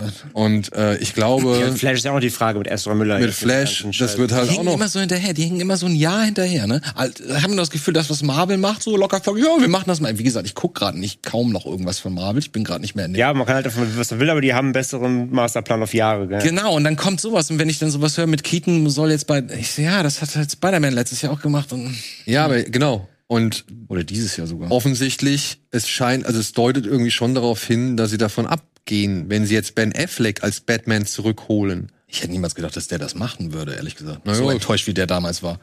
Die Ehe mit J-Lo scheint ihm neuen Schwung zu geben. Das äh, könnte wirklich sein. Der ist wieder happy. Ich meine, überleg mal, wie der aussah die letzten Jahre nach der Trennung von, von, Ja, Sad Fleck war ja kein, kein das war ja kein, das war ja nicht gespielt oder so. Ich meine, der sitzt dann in Interviews, du denkst, der bricht gleich zusammen. So, jetzt kommt hier Jennifer mit ihrem dicken Po da angewackelt. Er freut sich wieder, alte Gefühle kochen hoch und er so, oh Mensch, da kann ich auch wieder ein bisschen Batman spielen. Finde ich gar nicht so unlogisch, ehrlich gesagt. Ja, und sie können halt wahrscheinlich dann Flash einstampfen. Also Flash wird dann einfach auch gekickt oder Ja, beziehungsweise. da haben sie ja noch ganz andere Probleme mit dem Darsteller. Ja, mit Ja, genau. Miller, ja, Da ja. ist ja, zum einen das große Problem Ezra Miller, aber wenn sie jetzt Batman, also Ben Affleck Batman bei Aquaman 2 einbauen, warum sollte dann Ben Affleck als Batman nicht auch bei Flash dabei sein? ist alles wie Und wenn der Film irgendwie Michael Keaton ankündigen sollte, ja, Als was denn? Als, Als Batman. Ja, als, o- als Old Guy Batman. als Old Guy Batman, warum auch immer. Old Man. Aber wie soll Genau. der dann noch irgendwie bei Flash reinpassen? Ja, und dann, und dann haben wir halt noch Ah. äh, ne, The Batman jetzt auch wieder auf der Bildfläche. Was sollen, also, was sollen denn nicht Hardcore-Fans noch raffen? Natürlich, ja, genau. Das, Ne? ist, das Also, macht ja dann haben wir noch Pattinson jetzt halt. Das macht doch alles gar keinen Sinn mehr. Und ich meine, und alle haben auf den konnten, konnten sich jetzt zumindest alle einigen. Ich meine, das war der Das eine war der wenigen DC-Filme, Halt auch einfach eine ganz andere Nummer. wo zumindest jeder sagte, ja, das ist ein Und Freunde, Film. es kommt ja noch was ganz anderes hinzu. Die haben ja jetzt wieder gemerkt, oh Mann, Spider-Man hat 1,9 Milliarden im Kino gemacht, äh, Top Gun hat 1,3 Milliarden im Kino gemacht, unser Drei-Stunden-Batman hat 750 Millionen Dollar gemacht, 750 Millionen Dollar gemacht. So, die verstehen jetzt auch wieder, dass gewisse Filme im Kino deutlich äh, besser funktionieren, beziehungsweise dass der, dass der Zuspruch zum Kino auch wieder zurückkommt. Mhm. Ja, und im Krieg um die Streamingdienste sind wir uns einig, oder? Da gibt's momentan auch, da geht's drunter und drüber. Mhm. Netflix verliert, hier Peacock stagniert, beziehungsweise äh, meldet ja gar nichts so. Apple HBO Max, Apple läuft ziemlich gut. ja, aber auch nicht mit den Zahlen, mit denen normalerweise so Amazon Prime und Netflix rum jonglieren. Ich habe es auch nur gesagt, weil ich das nicht erwartet Die haben andere, Genau. die haben auch andere Maßstäbe natürlich. Alle. und die haben irgendwie auch die andere, eine andere Strategie Ja, aber verfolgt. genau deswegen dachte ich mir, bin ich mal gespannt. Dann müssen sie ja echt liefern, zumindest die ersten fünf Sachen, die sie zeigen. Und die ersten fünf waren alle. Hm. Nee, es kommt jetzt erst auch lange. Ne? Es, es geht langsam bei denen, ja, ja. Aber ich glaube, die haben einen anderen Plan. Die machen ja auch nicht diesen Content-Dauerdrop wie eben Netflix, sondern die machen ja sehr. Genau. Und, Gezielt. und ich dachte, das wird nicht funktionieren, Ja. ehrlich gesagt. Sag mir mal, wer ist sie denn noch, die Darstellerin? Äh, oh, jetzt- Okay, nee, wenn du es nicht weißt. ich hab's hier irgendwo stehen, ich muss es finden. Ist sie denn, äh, spielt die die gleiche Rolle in, in einer Fernsehserie? Leslie Grace heißt sie. Ja, okay. Also, aber die ist nicht bei- vor, war vorher nicht bekannt als. Nein, die hat bei. In the Heights, diesem Lin-Manuel Miranda ich Musical nicht Die habe mitgespielt. ich auch nicht gesehen. Und kriegen Okay. die nicht gewaltig auf den Deckel, dass sie jetzt ausgerechnet einen Film mit einer weiblichen Hauptdarstellerin, die auch noch Latina ist, nehme ich an. Von zwei arabischen Regisseuren. Ich glaube Äh, nicht. Ich glaub nicht. Da wird äh, so doch, viel doch, gekocht, doch, ja? doch. Es gibt schon Stimmen von wegen so, ja klar, natürlich sägen sie den Ja, also- ab, weil sie merken, eben das Film, weil du es gerade Top Gun zum Beispiel erwähnt, sie merken halt, männliches Kino Ja. verkauft besser, also können wir Bad Girl einstampfen. Glaube ich nicht. Solche, So- solche darf nicht- Fans es darf nur nicht so reingedrückt werden. Das- Aber es ist natürlich nur, ist nur Behauptung, Diskussion. Das natürlich Nee, das. Ding ist halt, heute am 4.8. schließt die Börse. Und da müssen die halt ihre Bücher, beziehungsweise wollen die halt ihre Bücher und Bilanzen präsentieren. So. Ja. Und das ist halt das Ding. Das Okay. ist alles zu einem ungünstigen Zeitpunkt und es sind wirklich un unglückliche Umstände, die da zusammenkommen. Aber das ist halt deren Business. Ne? Ja, das also, ist wirklich einfach hartes sagen. Business, ja. Ja, das klingt Stell dir wirklich mal für mich. Vor, das ist seine erste große Rolle. Das muss der Horror sein. Und dann. Ja. ja, Das ist, also so darf man nicht denken, das, das macht einen fertig. Also das ist egal, wer da mitgearbeitet hat. Genau. Aber sie sagen halt, sie haben offiziell schon gesagt, sie wollen weiterhin mit den Leuten zusammenarbeiten und was Ach so, oh, ja, das ist also interessant. es ist niemand irgendwie jetzt so außen weg. Sie sagen halt einfach nur, das bringt jetzt halt uns nichts mehr. Aber- Hinzu kommt ja auch, dass bei Warner da wirklich äh, in der Führungsetage ständig irgendwas ausgetauscht wird und mit jedem neuen da Chef waren ja richtig viele Meldungen. letzten- Genau. letzten Und mit Monat. jedem neuen Chef kommt eine neue Ausrichtung. Weil jetzt sind sie halt gerade wieder drauf, dass sie sagen, ey, wir wollen hier auf jeden Fall mit DC nur die großen Filme, die Blockbuster ins seit Kino zehn bringen. Jahren, Alter. Seit zehn Jahren versuchen sie das und nichts funktioniert außer der Das ist letzte. aber auch eine, ist aber auch eine geile Entschuldigung, ne? War- Ey, es liegt nicht an euch. Wir müssen eure Projekte einstaffen, aber es liegt nicht an euch.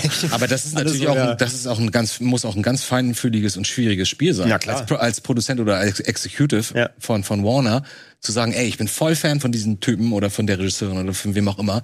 Und die haben, wir binden die an uns und arbeiten über drei Jahre in der Pre-Production an, an Projekten.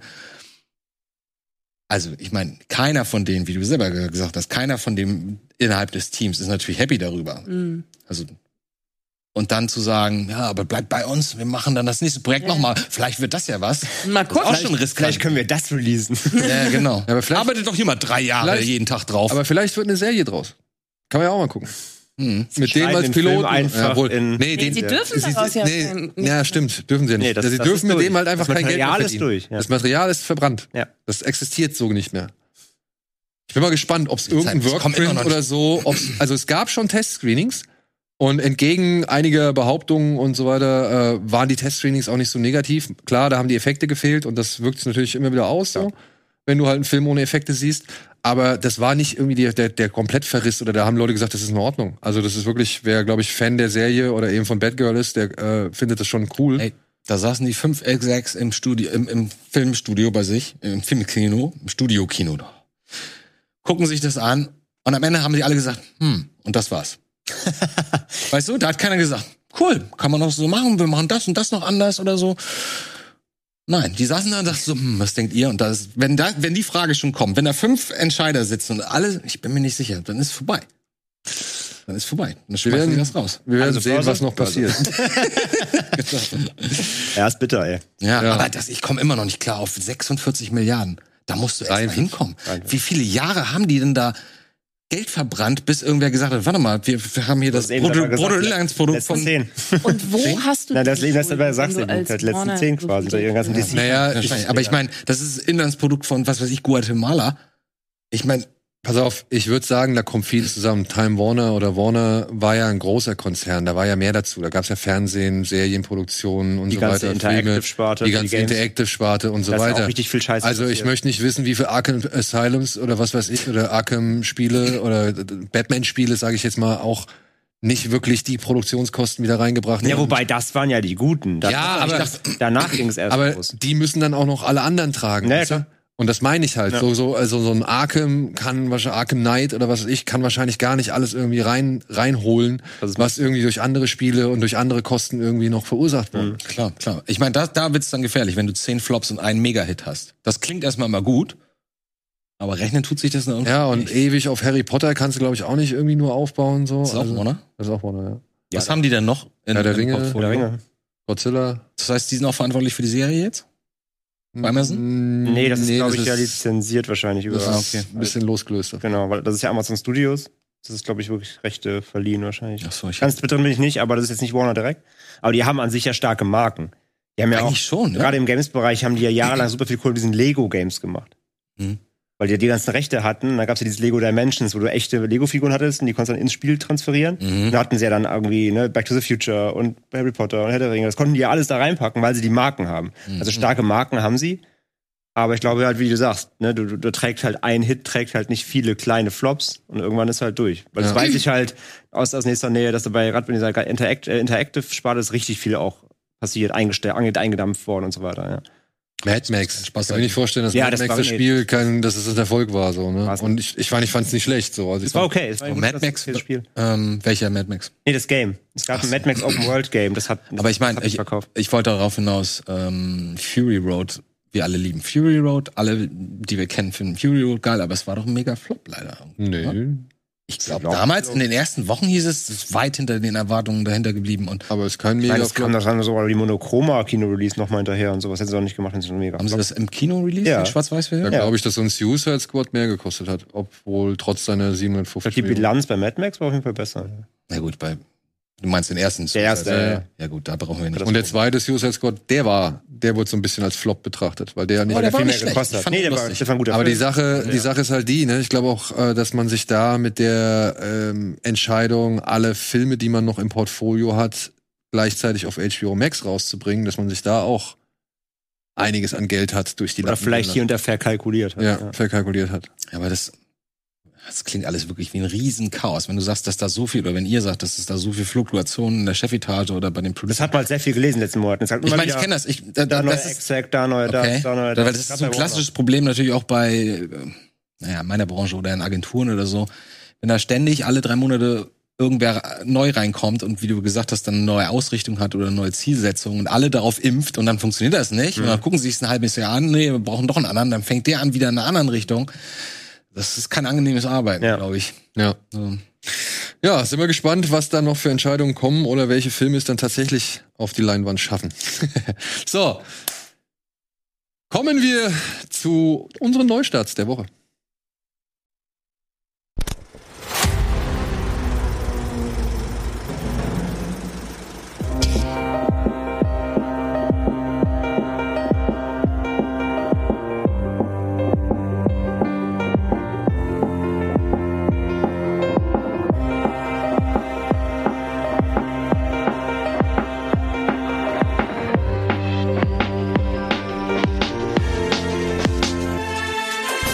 Das ist ein Scheißdeal.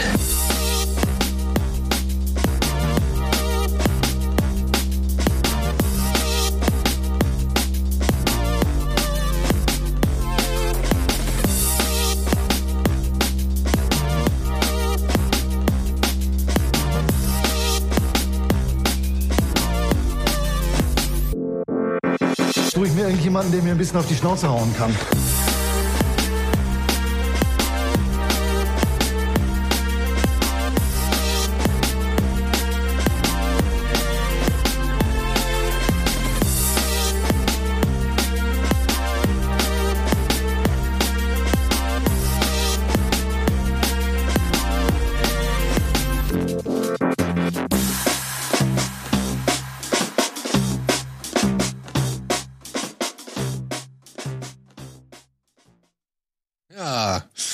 Einiges in Action geboten. Ich muss vorher kurz mal noch eine kleine Korrektur vornehmen, äh, weil ich nicht genau sicher bin, ob ich das richtig kommuniziert habe, beziehungsweise dass ich eben noch mal, noch mal gecheckt habe zu der Warner-Geschichte.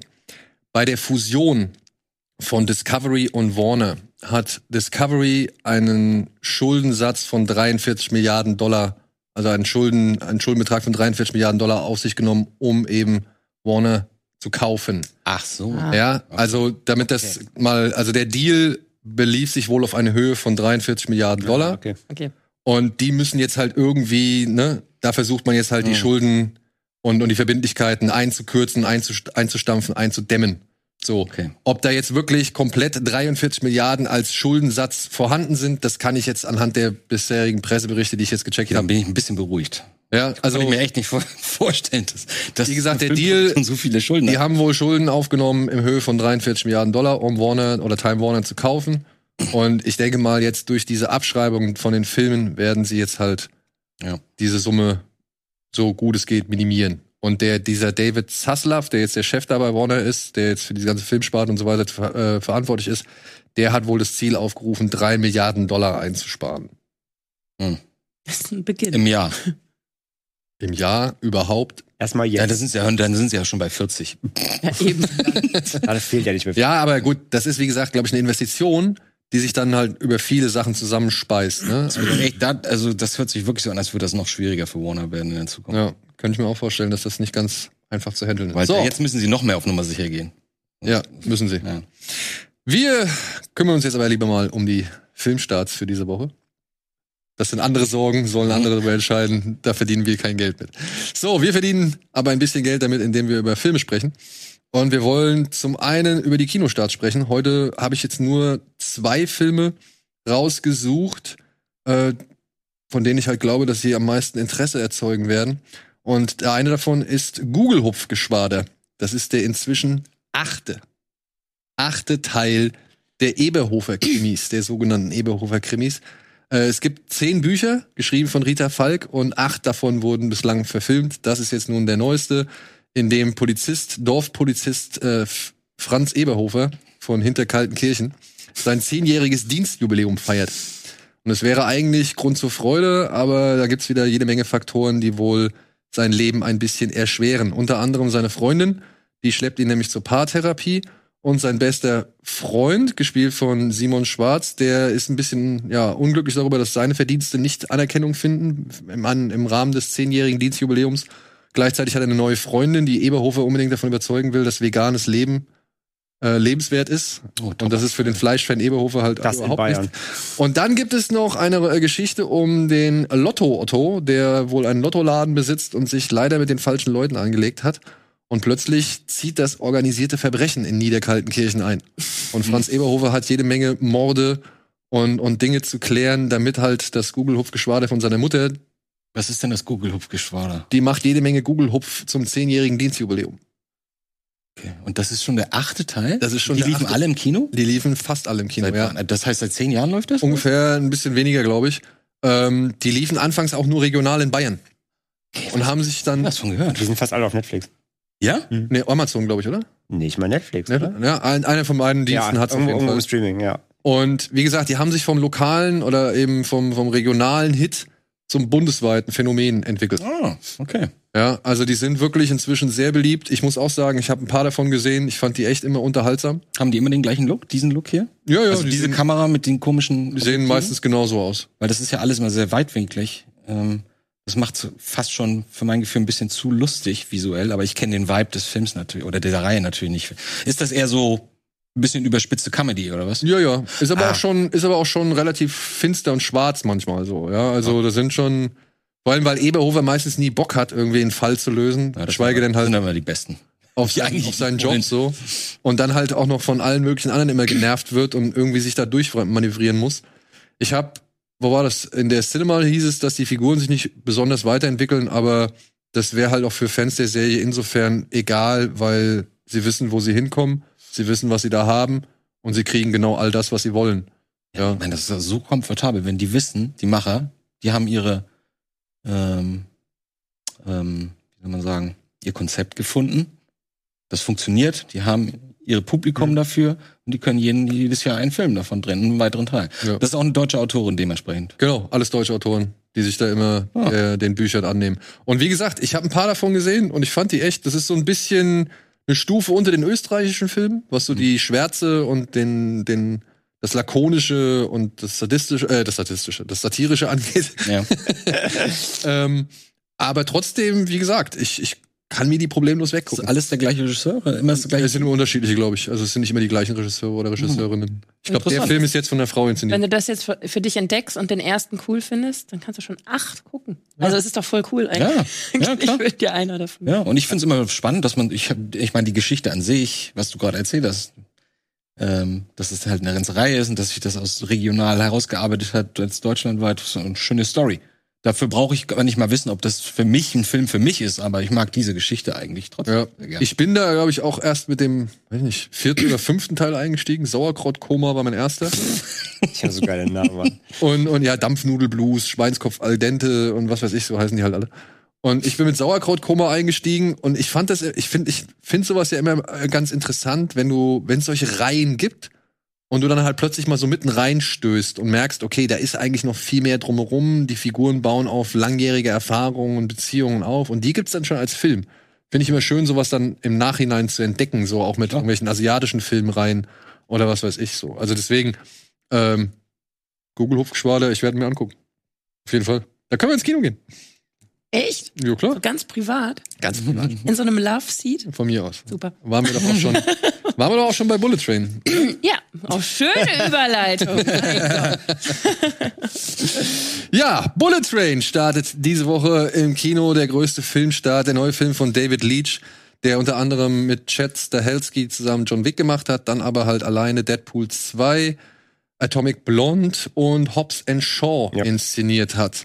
War früher der Stuntman beziehungsweise das Stunt-Double von Brad Pitt, unter anderem bei Troja zum Beispiel. Und äh, hat einige Filme mit dem gemacht, war Stunt-Koordinator, ist jetzt halt, wie gesagt, Regisseur und hat jetzt einen neuen Film inszeniert namens Bullet Train, basierend auf einem Roman. Der Roman heißt ebenfalls Bullet Train. Wie der Autor heißt, weiß ich jetzt gerade nicht auswendig. Aber ja, ähm, Kotaro Isaka, so heißt der Autor des, des äh, Romans. Und hier geht es um einen Profikiller namens Ladybug, beziehungsweise wird der Film nur Ladybug genannt.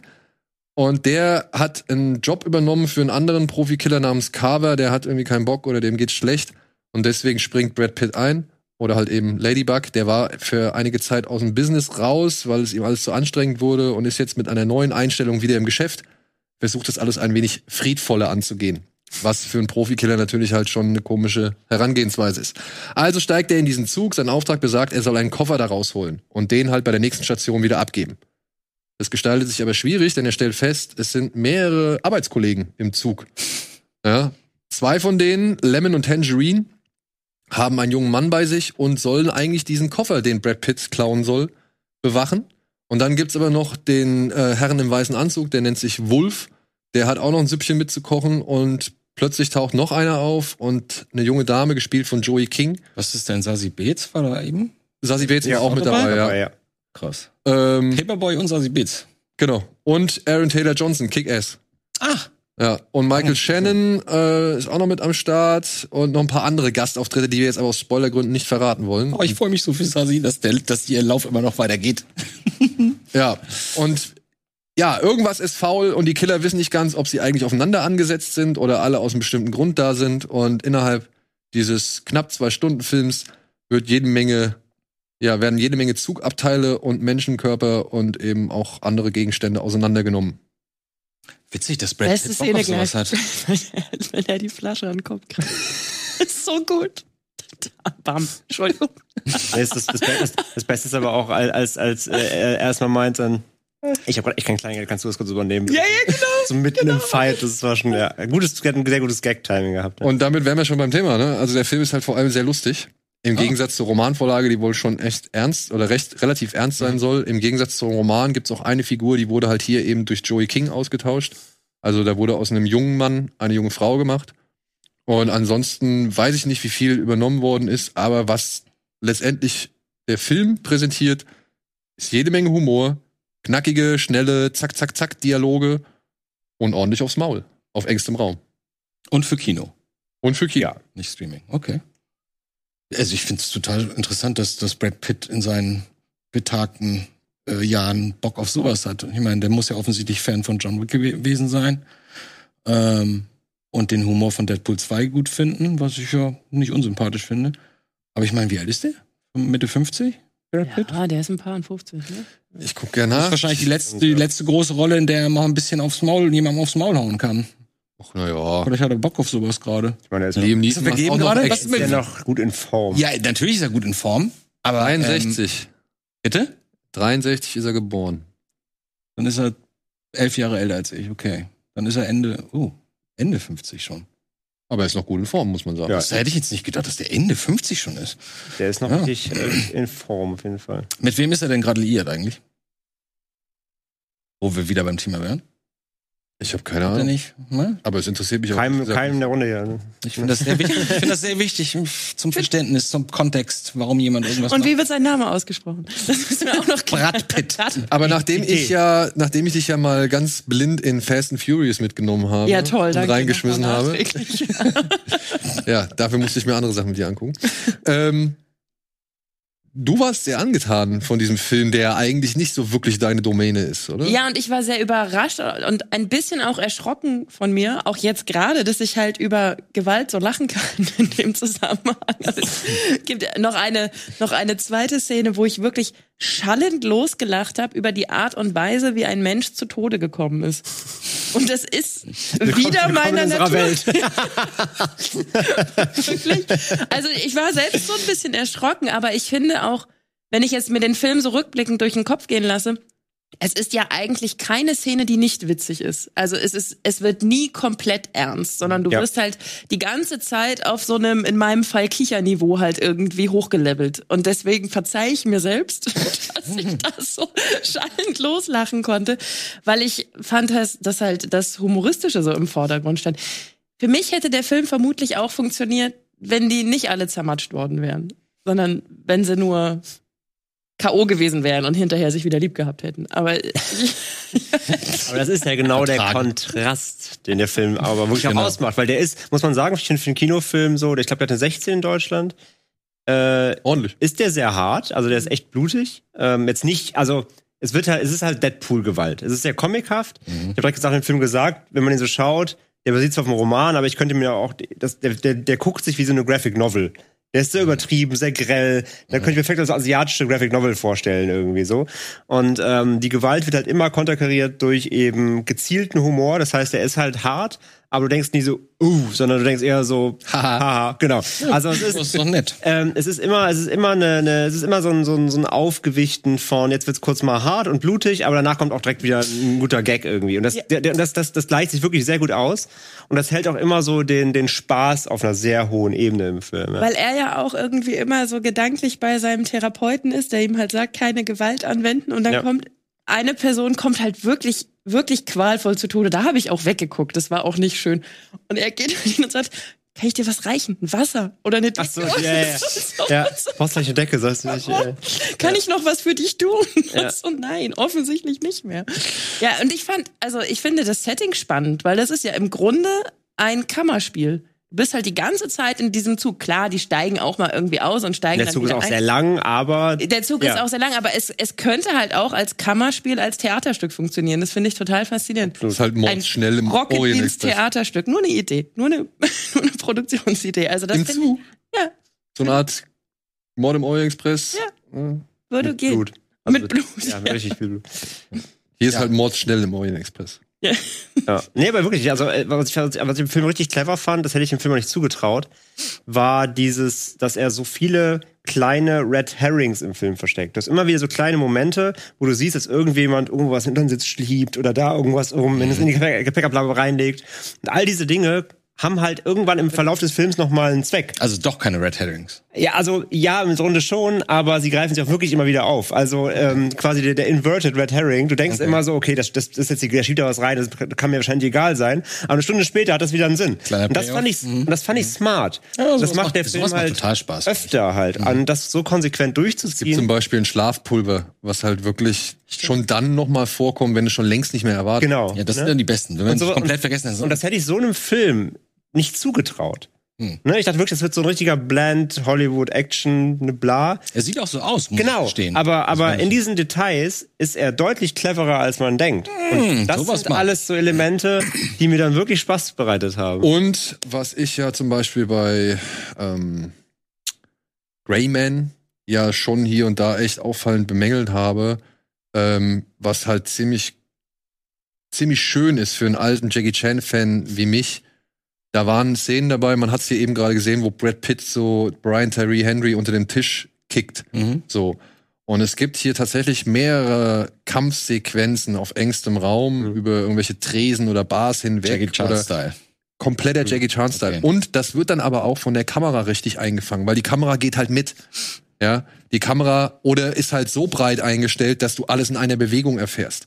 Das fand ich halt echt richtig, richtig gut. Da ist wenig verschnitten. Ja, also es gibt zwar auch Szenen, die sind schon mal hier und da verschnitten. Gerade am Ende, Gerade am schnell, Ende, ja. da wird's dann sehr hektisch und schnell, aber das ist okay. Aber hier, hier allein diese Szene, die auch im Trailer anders geschnitten ist als, Ja, im ähm, als im eigentlichen Film, ähm, fand ich das wirklich schön, wie die Kamera tatsächlich den ganzen, das ganze alte Jackie Chan Movement irgendwie oder Yuan Wuping Movement oder wem auch immer das zuschreiben möchte, wie sie das wirklich aufgegriffen hat und in Szene gesetzt hat. Und da gibt's mehrere Kampfsequenzen von. Das fand ich echt, echt schön. Das ist einer der positiven Aspekte auch von den ganzen Jackie Chan-Filmen, dass es immer mit einer weiten Einstellung meistens Genau. passiert und nicht im Close-Up und unterschnitten. Und Und da hier, merkst du, dass halt der Regisseur eben auch äh, Stuntman war oder ist. Er versteht, wie man die Action inszeniert. Du sollst die sehen, ne? Du sollst sehen, was da passiert, die Moves sehen. Das ist der Vorteil von so jemandem. Und das macht der Film. Und das war auch echt erfrischend, weil gerade genau das, gerade nach Greyman. Ich fand Greyman halt auch so bläh, so, ne, hingelallert. ich fand ihn gar nicht so schlecht. Ey,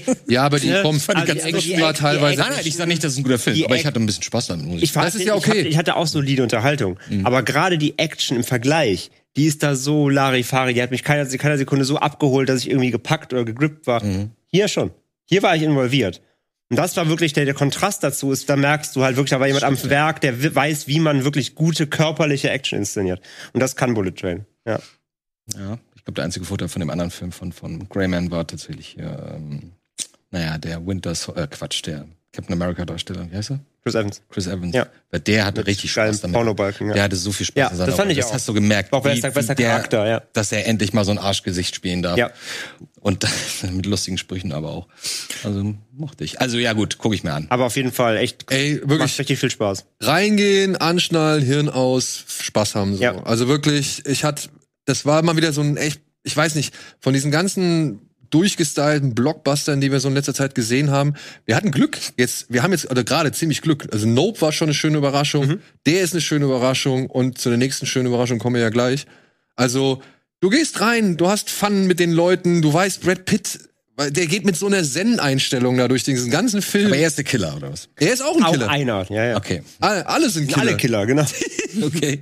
Ja, und, und wirklich, das, ja, die CGI-Effekte, da kannst du ein bisschen was von irgendwie auch schon bemängeln, will ich gar nicht sagen. Es Auch kommen auch, zum Ende eben im es kommen auch hier äh, aus The Boys, Misako, wie sie heißt, und aus Heroes, der, der, ähm, einer Japaner, der kommt auch drin vor. Die kommen vielleicht ein bisschen zu kurz oder die werden halt nicht mehr großartig benutzt. Wie heißt denn der, Der andere? Wer, Der Schaffner. wer, wer heißt denn der andere ganz bekannte japanische Darsteller, der auch ähm, der, der, Bei so- der, so Onkel, la- der Vater. Ja, ja. Wie heißt er denn? Ich weiß auch gar nicht. Auch nicht. Also ich kann leider nicht alle Namen aus. Nee, ich, ich bin, ich bin, also ich bin, ist der Sci-Fi der Sci-Fi-Film mit ihm noch, wo sie zur Sonne fliegen müssen? Sunshine, Sunshine, der spielt er doch auch mit. genau. Warte, ich sag's dir sofort. Jetzt werde ich auch gleich denken. Ja. Ähm, Joey King ist es nicht. Äh, Andrew Koji. Hier, Hiroki Sanada. So heißt der? Der ist aus Wolverine, aus Genau, Endgame, Wolverine. Army of the Dead, Mortal Kombat, Mag Sunshine, Last gerne. Samurai, Witzig. Speed Racer, Rush Hour, Ring, Seven, äh, 47 Ronin. Also den hat man schon sehr oft ein gesehen. super Gesicht.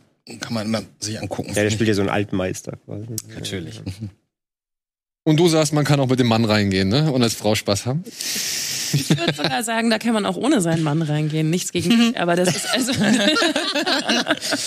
Du kannst auch ruhig mal die Kinder hüten. genau. Wer, wer hat Silke Bullet Train guckt? Na, ich, fa- also, weil du jetzt eben den Vergleich mit Fast and Furious gebracht hast, das ist ja, also Bullet Train hat ja intelligenten Humor durchweg. Also da, das, das war ja jetzt nicht so banal und auf die Nuss die ganze Zeit und äh, wer hat die dicksten Eier, sondern es ging ja wirklich Nee, auch er, um, er hat ein um anderes Testosteron-Level als, als ein Fast and Furious. Aber ja, okay. und ein bisschen okay. intelligenteren Schlagabtausch. Nichtsdestotrotz tragen da schon sehr viele Menschen sehr viele Ich hab dicke Eier Vorträge vor. Ja. Obwohl sie vielleicht auch nicht unbedingt dicke Eier haben, sondern eine Frau sind. Aber Ja, trotzdem. aber zu keinem Zeitpunkt wird suggeriert, dass das wirklich komplett ernst ist, sondern es ist immer humoristisch und immer Und der satirisch. Zug hat keine Unterbodenbeleuchtung. so, das stimmt leider auch. während Dom das alles sehr ernst meint. ja, gut, sagt. aber es ist halt auch dumm. Ja. Das ist keine sagen- Entschuldigung für alles. Ich muss aber auch sagen, dass ich jetzt mit diesem Film, auch wenn ich ihn noch nicht gesehen habe und auch wenn ich jetzt, nachdem ihr den so angepriesen habt, auch Bock darauf hatte, aber mir, ich habe langsam genug von der Film spielt im Zug Film. Ne? Aber welcher Film hatte zuletzt im Zug? Ja, der Zombie-Film oder hier, wie heißt das andere Ding, der Schneezug, wo sie auch eine Serie Snowpiercer? machen. Snowpiercer. Snowpiercer und der ganze Train to Busan. Train Ja, to das sind zwei Filme innerhalb von fünf Jahren oder so. Ja, reicht mir. Nicht schon wieder im Zug sitzen. Aber endlich mal wieder. Wie lange ist der? Pass auf, die wichtigste Frage. Wie lange ist der? Knapp Zwei zwei Stunden. Stunden. 50, ja. Na gut, okay, es ist Brad Pitt. So. Ja, also ich finde auch, Und es gibt keine langsamen Ameisen, das fällt dir nicht auf. ich finde auch hier und da eine Montage weniger hätte auch nicht geschadet. Wobei die Flashbacks alle geil waren. ja, aber ich muss auch sagen, die Flashbacks Und die sind knackig. ein bisschen, ein bisschen viel. Also eigentlich wollte ich Ah, dann irgend- doppelt, das fand ich eher. Ja, ein paar von den Doppelten weglassen. irgendwann wollte ich eigentlich dann doch eher wieder in den Zug als aus dem Zug zurück, raus. um zu, äh, zu zeigen teilweise, wie die Charaktere im Zug dann doch früher schon mal scheinbar was miteinander zu tun hatten, ohne vielleicht zu wissen. so. Aber das machen sie manchmal doppelt? Zeigen Du sie siehst zweimal, manche oder? zweimal, damit du noch Ohne mal Veränderung? verst- damit du ja, damit noch mal, damit dich mal daran erinnerst, wie es nochmal Haben sie war. kein Vertrauen ins Publikum. Naja, aber du, nee, nee, da geht es ja schon darum, wer auf welche, welcher Seite stand, Genau, beziehungsweise wer in welchem Auftrag irgendwie da war. Blickwinkel noch. Ach so, alles klar. ja, sind trotzdem die gleiche Szene am Ende, ja. Das Mhm. gibt's ein, zwei Mal. Okay. Gut, so, kommen wir zu unseren Streaming-Tipps. Tipps.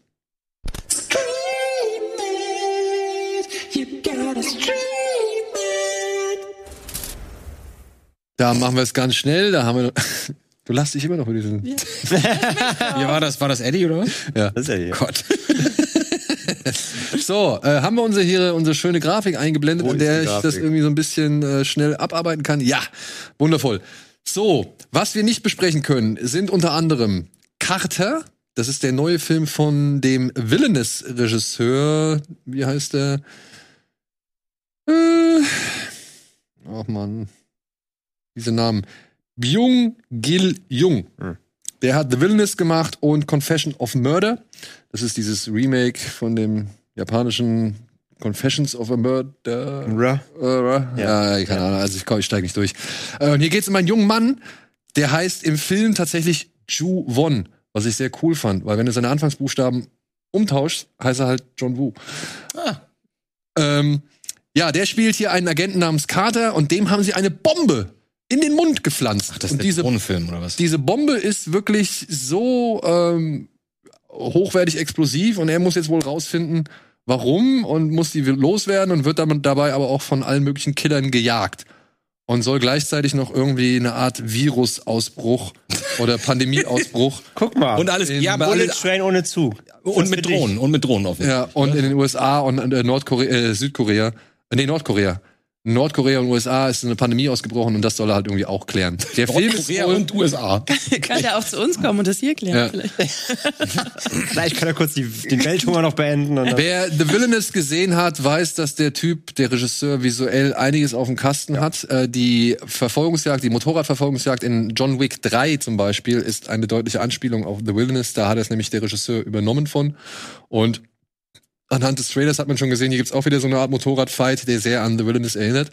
Der Film soll wohl den Eindruck ermittel, äh, vermitteln, dass es ein One-Shot war. Ob er wirklich alles in einer Einstellung gedreht hat, wage ich zu bezweifeln. Glaub. Aber ja, eher so Hardcore-Henry Mhm, genau. ohne Ego- Ego-Perspektive. Warum wird der nur gestreamt? Weiß ich nicht. Aber ich habe auch leider keinen Screener bekommen, das, oder es gab keine Mhm. Screener äh, zur Verfügung. Und deswegen bin ich sehr gespannt. Ich freue mich sehr auf den Film, weil der Trailer hat mir sehr viel Bock gemacht Mhm. äh, anhand der Szenen. Ja. So, dann mit wärmster Empfehlung von Alvin kommt auf Netflix oder startet auf Netflix der Aufstieg der Teenage Mutant Ninja Turtles, der Film. ja, ich muss das hinzufügen, denn es gibt schon eine Serie, die erzählt die Vorgeschichte und dieser Film ist so gesehen der Abschluss oder äh, schließt an die Serie an. Und hier müssen sich die Turtles mit einem jungen Casey zusammenschließen und eine außerirdische Bedrohung durch, wie heißt der, Krang? Krang oder Kang? Ähm, bekämpfen. Achso. Und Alvin mag den Stil, den Zeichenstil, das hätte ich nicht gedacht. Alvin, du magst den Zeichenstil? Vor allem die Animation. Okay. Ich finde es aber auch cool, optisch. Also ich muss auch sagen, klar, also ich an, mochte die, an die, äh, ich fand das Design der Charaktere muss man vielleicht ein bisschen gewöhnen. Das wollte ich gerade sagen, die, die Gesichter. Aber sonst, genau, aber sonst so die, die, rein die Optik und die, die Animation sieht mega aus, ja. Krang, Krang, so heißt er. Krang heißt er. Krang, ja. Ja, Casey Jones in jungen Jahren äh, erzählt den vier Turtles halt, dass er aus der Zeit zurückgeschickt worden ist von Leonardo und jetzt müssen sie halt verhindern, dass die Außerirdischen die Welt platt machen. Mhm. Ja. Gut. So, dann haben wir noch einen Film auf Netflix, der nennt sich Buba. Buba ist ein Spin-off zu How to Sell Drugs Online Fast, inszeniert von Arne Feldhusen und halt geschrieben von den ganzen äh, Leuten, die glaube ich auch bei ähm, How to Sell Drugs mit dabei waren. Und hier wird quasi die Vorgeschichte von dem ja, Drogendealer Buba erzählt, der halt in der ersten Staffel How to Sell Drugs Online Fast eine entscheidende Rolle hatte. Und hier wird einmal jetzt erklärt, warum Buba so ist, wie er ist, beziehungsweise wie er zu den, und ich sage jetzt wirklich bewusst, Pseudo-Albanern äh, gelangt ist, die halt in How to Sell Drugs Online eine Rolle spielen, aber halt äh, tatsächlich keine Albaner sind, sondern einfach nur irgendwelche Leute, die jetzt so tun, als wären sie Albaner, damit es halt dem Image, sag ich mal, gut tut. Gute Idee. Und Buba, ähm, ja, hat sich zur Lebensaufgabe gemacht, ein möglichst großes Scheiße-Konto anzusammeln, denn er hat die Erfahrung gemacht, dass immer wenn es ihm schlecht geht, geht es allen anderen gut. Und immer wenn es ihm gut geht, passiert Scheiße. Und deswegen versucht er eigentlich die ganze Zeit einen Zustand zu erreichen, in dem es ihm schlecht geht. Karma. Genau. Damit es den anderen gut geht, das verstehe ich nicht. Genau. Ja, vor allem Vor allem seiner seinem Familie. Bruder, ja. Er hat Ach. Angst, wenn ihm was Gutes widerfährt, dann wird sein Bruder draufgehen oder so. Okay. Ja. Und naja, so geht das all die Jahre, bis äh, sein Bruder halt auf die Idee kommt, groß ins Gangstergeschäft einzusteigen und eben Teil der Albaner-Familie zu werden. Und das führt halt zu Komplikationen, als Buber dann plötzlich seine alte Jugendliebe, die er mal bei einem Breakdance-Wettbewerb kennengelernt hat. Also Indem dann, er Leonardo DiCaprio. indem er Leonardo DiCaprio in Erschwick, er Erkenschwick äh, besiegt hat beim Breakdance-Wettbewerb. Leo hat nur den zweiten Platz gemacht. Witzig. Ja. Leider muss man sagen, bleibt dieser Film doch sehr hinter seinen Möglichkeiten. Es gibt nicht einen Buba Fett-Joke. Das fand ich ein bisschen schade. Das war eine Steilvorlage. Das stimmt. Echt, ich fand den richtig witzig. Ja? Ja. Hat den da wieder unser Kollege geschrieben, teils? Ja. Äh, nee, nee. Nee, Herr Titze war, glaube ich, nicht. Nee, ich glaub nicht. beteiligt. Okay. Ja. Ich fand ihn auch leider nur so. Also ich fand ihn ganz okay, aber. Also ich meine, klar kann man nicht erwarten, dass es die gleiche Tonalität jetzt von How to Sell Drugs hat. Da fehlen ja auch einfach die Charaktere natürlich. Das ist eine andere Geschichte. Aber ich fand die auch so ein bisschen platt irgendwie. Und so richtig viel mehr gegeben von der Figur hat er mir jetzt auch nicht, muss ich Du sagen. hast die Serie wahrscheinlich Ja, nicht das gesehen. ist vielleicht mein Vorteil. Ja, ich habe ja, die Serie okay, nicht dann, gesehen und ja. ich fand Gut, das sehr gut. Ich habe die Serie nämlich auch nicht gesehen. Vielleicht gucke ich Dann macht der vielleicht mehr Spaß. Das vielleicht könnte ich mir auch vorstellen. Erwartungen oder so. Weil durch die Serie, ich weiß, was mit dieser Figur passiert. Der Genau. Film macht's ja auch klar, was mit der Figur passiert. Das sieht man schon. Ja. Aber es, ich muss sagen, dass das, was in der Serie passiert ist, einfach hier nochmal gespiegelt wird, fand ich dann irgendwie ein bisschen.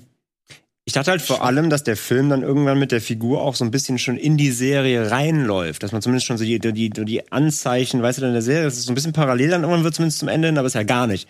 ist ja eine ganz eigentlich abgeschlossene Geschichte und dann kommt, ach ja, irgendwann ist das, das und das passiert quasi und dann schließt er dann an die Serie mit einem Zeitsprung an.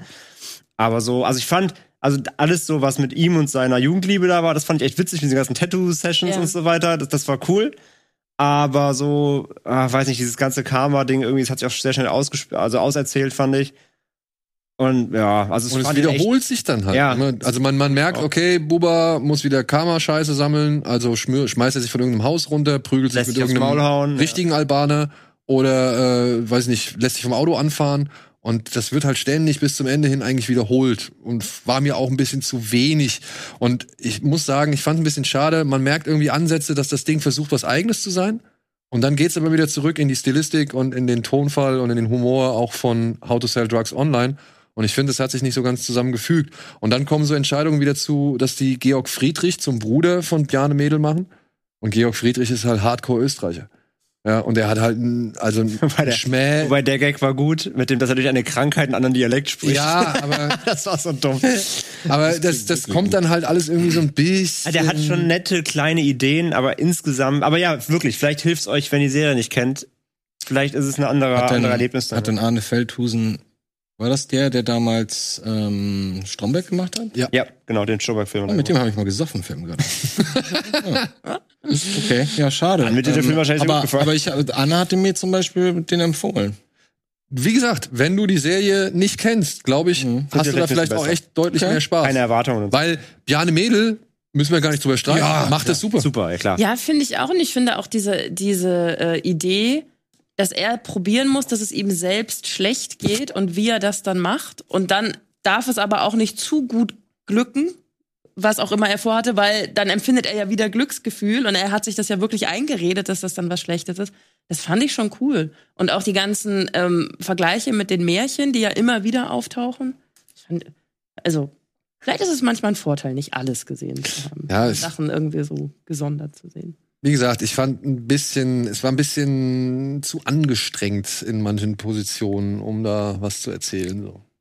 Also mir, wie gesagt, nicht, Ich teste das mal an. Ich werde das mal antesten. hat mir nichts getan, hat mich aber jetzt auch nicht so. Nee, genau, es hat es hat mir nichts getan. Ich habe den halt gut durchgeguckt, aber es war auch so, ja, okay. Hab ich Ja. gesehen. Nett. Gib mir lieber die nächste Staffel Autos Trucks Online. So, ein Film, Warte den ich jetzt dann aber noch mal hervorheben möchte, der ist schon etwas länger auf Amazon erhältlich, aber ist vielleicht für alle Fans oder Freundinnen von Knastfilmen eine kleine Empfehlung. Er heißt Escape from Pretoria oder Flucht aus Pretoria, ist mit Daniel Radcliffe in der Ich wollte gerade Hauptrolle sagen, ist das Daniel Ja. Radcliffe? und handelt von einer wahren Begebenheit. Zwei junge südafrikanische Studenten haben so Flyerbomben überall platziert, um halt gegen die Apartheid äh, Also wir sind in den 80ern. ja, Okay. mit aufzubegehren. Ich glaube sogar ein bisschen früher sogar noch. Und ähm, naja, werden halt erwischt und werden dann halt in das Gefängnis Pretoria gesteckt, wo halt politische Gefangene unter anderem und Mörder. In Pretoria, meinst du? So, das, der Knast heißt, glaube ich, auch Pretoria. Das ist ein Ort. ja, aber Ja, der Knast heißt, da steht drüber, Pretoria, the Prison steht dran. so, klar. sie nennen auch das, das. Gefängnis heißt auch Pretoria. Ah, okay. Ja. Und naja, ihr Ziel ist es, ausbrechen. Wir wollen da raus. Also noch ein Knastfilm. In Knastfilm. Ja, Knastfilm, ja. Ein reinrassiger Knastfilm. Wie- Der aber. Knastfilm, Zugfilm, Hab, ich bin gerade. Level oder? Ja, ja, genau. Ich bin auch. Äh, ich, also wir kennen ja jemanden. Etienne ist ja mega Knastfilm. Der guckt sich glaube ich jeden Knastfilm an. Ich finde auch Knastfilm super. Und ich glaube, du bist auch immer positiv. Ich finde es immer ganz egal, ob es eine spannende Geschichte ist und interessante Charaktere. Ich, ich bin immer in dem Gefühl, ach, wir sind ja immer nur in diesem einen Ort mit diesen vier Wänden da. Immer nur da. Wir Und sind die fahren nicht mal auf Räder. Deswegen die magst fahren, du ich fahre auch nicht mal mit 300 km/h. ja, also das ist ähm, Ja, verstehe ich. und das ist unfair, weiß ich selber, aber das ist so mein Eindruck von außen und ich man macht das deswegen mache ich seit ein paar Jahren Pause. Ich gucke jetzt. Ich glaube, den letzten, den ich gesehen habe, war mit hier Jamie Lannister. Ah ja, der, ähm, ähm, nicht Closer. Kate Castle? Ah, ja, ja. Das ist so ein ganz ultra. Der war auch nicht mit, schlecht. mit weißem Schnauzbart hier so. Ach, ich weiß, wie du meinst, den habe ich nicht gesehen. Ich weiß, welchen du Der meinst. war gut. Ja? Ich fand ihn auch nicht schlecht, aber das war der letzte. Und da hab Okay. ich, danach habe ich gesagt, so jetzt reicht's mir erstmal wieder mit Kein Knastfilm. Knast mehr. Okay. Genau. Ich hatte immer, hab immer meine Phasen damals auch hier Blood in, Blood out und so. Mhm. Spielt ja auch ganz viel im Knast. Ja, der war super. Ähm, ja den fanden wir Also ich muss mal dazu sagen, der Film basiert halt auf einer wahren Begebenheit. Also die beiden Ah. Charaktere, oder drei sind es dann am Ende, die zusammentun, um rauszukommen. Shotcaller. Ja, Shotcaller, genau. Ähm, die gab's halt wirklich. Mhm. Das basiert einer wahren Begebenheit. Und Okay. ähm, ich fand ihn echt, ich fand ihn echt gut. Der ist echt spannend. Der inszeniert halt sehr viele Szenen, die ähm, also der ist schon sehr gezwungen spannend fast, ne, wie mit dieser Kammer, wo sie immer diesen, diesen, diese, diesen Nagel, Nagel festhalten müssen, die Tür nicht aufgeht und so. Der ist schon sehr zugespitzt im wahrsten Sinne auf Spannung. Aber wirklich, äh, ich sag da, er war echt angespannt beim Film die ganze Zeit. Und ähm, er hat halt sehr viele Details, wenn es um Schlüssel geht. Denn der ganze Film geht darum, dass sich eben der Charakter von, ähm, von Daniel Radcliffe kann sich sehr gut Dinge optisch merken, visualisieren. Und er guckt sich quasi immer, wenn sie die Möglichkeit haben, guckt er sich die Schlüsselbunde der Wärter an. Guckt sich den Bart an oder was? Genau, und macht Ah. und schnitzt die nach. Ah. Und baut aus Holzschnitzereien dann Schlüssel. Diese aber natürlich auch überall, die müssen dann überall ihre Sachen verstecken, ne? Die Equip das Equipment, jeder muss es irgendwo platzieren, vergraben im Garten, wenn sie Gartenarbeit machen müssen. Red weiter. Und ähm, ja, dann geht's halt darum, dass sie sich, die müssen sich merken, welche Schlüssel und natürlich müssen sie überlegen, auf welche Türen könnten die passen, also welche brauchen wir, um dann quasi eine Tür nach der anderen aufschließen zu können, um hier rauszukommen quasi. Und das ist wie so ein Puzzle. Setzen sie diesen Plan zusammen über mehrere, ich glaube 400 Tage sind es irgendwann am Ende, 404 Tage oder sowas, ähm, bis sie alle Schlüssel zusammen haben. Das heißt, du hast sehr viele Close-Up-Shots von Daniel Radcliffe, der Schlüssel schnitzt. Und das ist ein bisschen Aber aus Holz. Aus Holz. Das funktioniert ja nicht eigentlich. nicht. Ja, offensichtlich schon. Also es muss so. Ach so, ja. Also die sind ja verstärkt. Aus Ja, das ist ja immer das Problem bei. Filmen hier. Quasi Open, Close, Repeat. Aber darum geht's halt auch, dass sie halt aufpassen müssen, natürlich, dass sie nicht abbrechen und immer wieder testen. Okay, und gut. äh, dann gibt's halt Situationen, dann testen sie es, dann bleibt einer, Darf nicht stecken bleiben. dann bricht einer ab, bleibt stecken Ja, und ja. dann scheiße, kriegen wir den da raus, sonst merkt der Wärter was. Und die Das- beziehen halt ihre Spannung aus diesen ganz kleinen Momenten Ja. halt. Ne? Also Stille, Okay. an, also warten, bis einer das weg Schloss ist. aufschließen Schloss macht ja auch aufschließen, macht ja auch Krach, ne, so klack, das keine Spuren hinterlassen. Okay, dann bin ich doch neugierig. Ich dachte, das ist wieder typisches, du bist im Knast, wer ist the baddest of the baddest? nee, gar nicht, Und gar musst nicht. dich irgendwie behaupten Nee, nee. oder so. Geht halt Aber das natürlich klar Apartheid, okay. ne? rassistische, rassistische Klar. Arschlochwärter, äh, die als Volksverräter quasi da Natürlich. Trakt. Und weiß also. Genau, aber wie du sagst, eben vor allem die kleinen Momente sind es, die spannend sind. Ne? Scheiße, mir ist das Schloss abgebrochen, wie kriegen wir das da raus und so. Ne? Der ist auf, der ist auf Prime. Prime, ja. Prime. Also hat mir gut gefallen, ja. Ach Mann, ey, da kommt immer zu viel jetzt auf die Liste. Ich muss so viel nachholen. Ja, äh, falls du es nicht genau gemacht hast, dann würde ich dir auch trotzdem Lightyear empfehlen.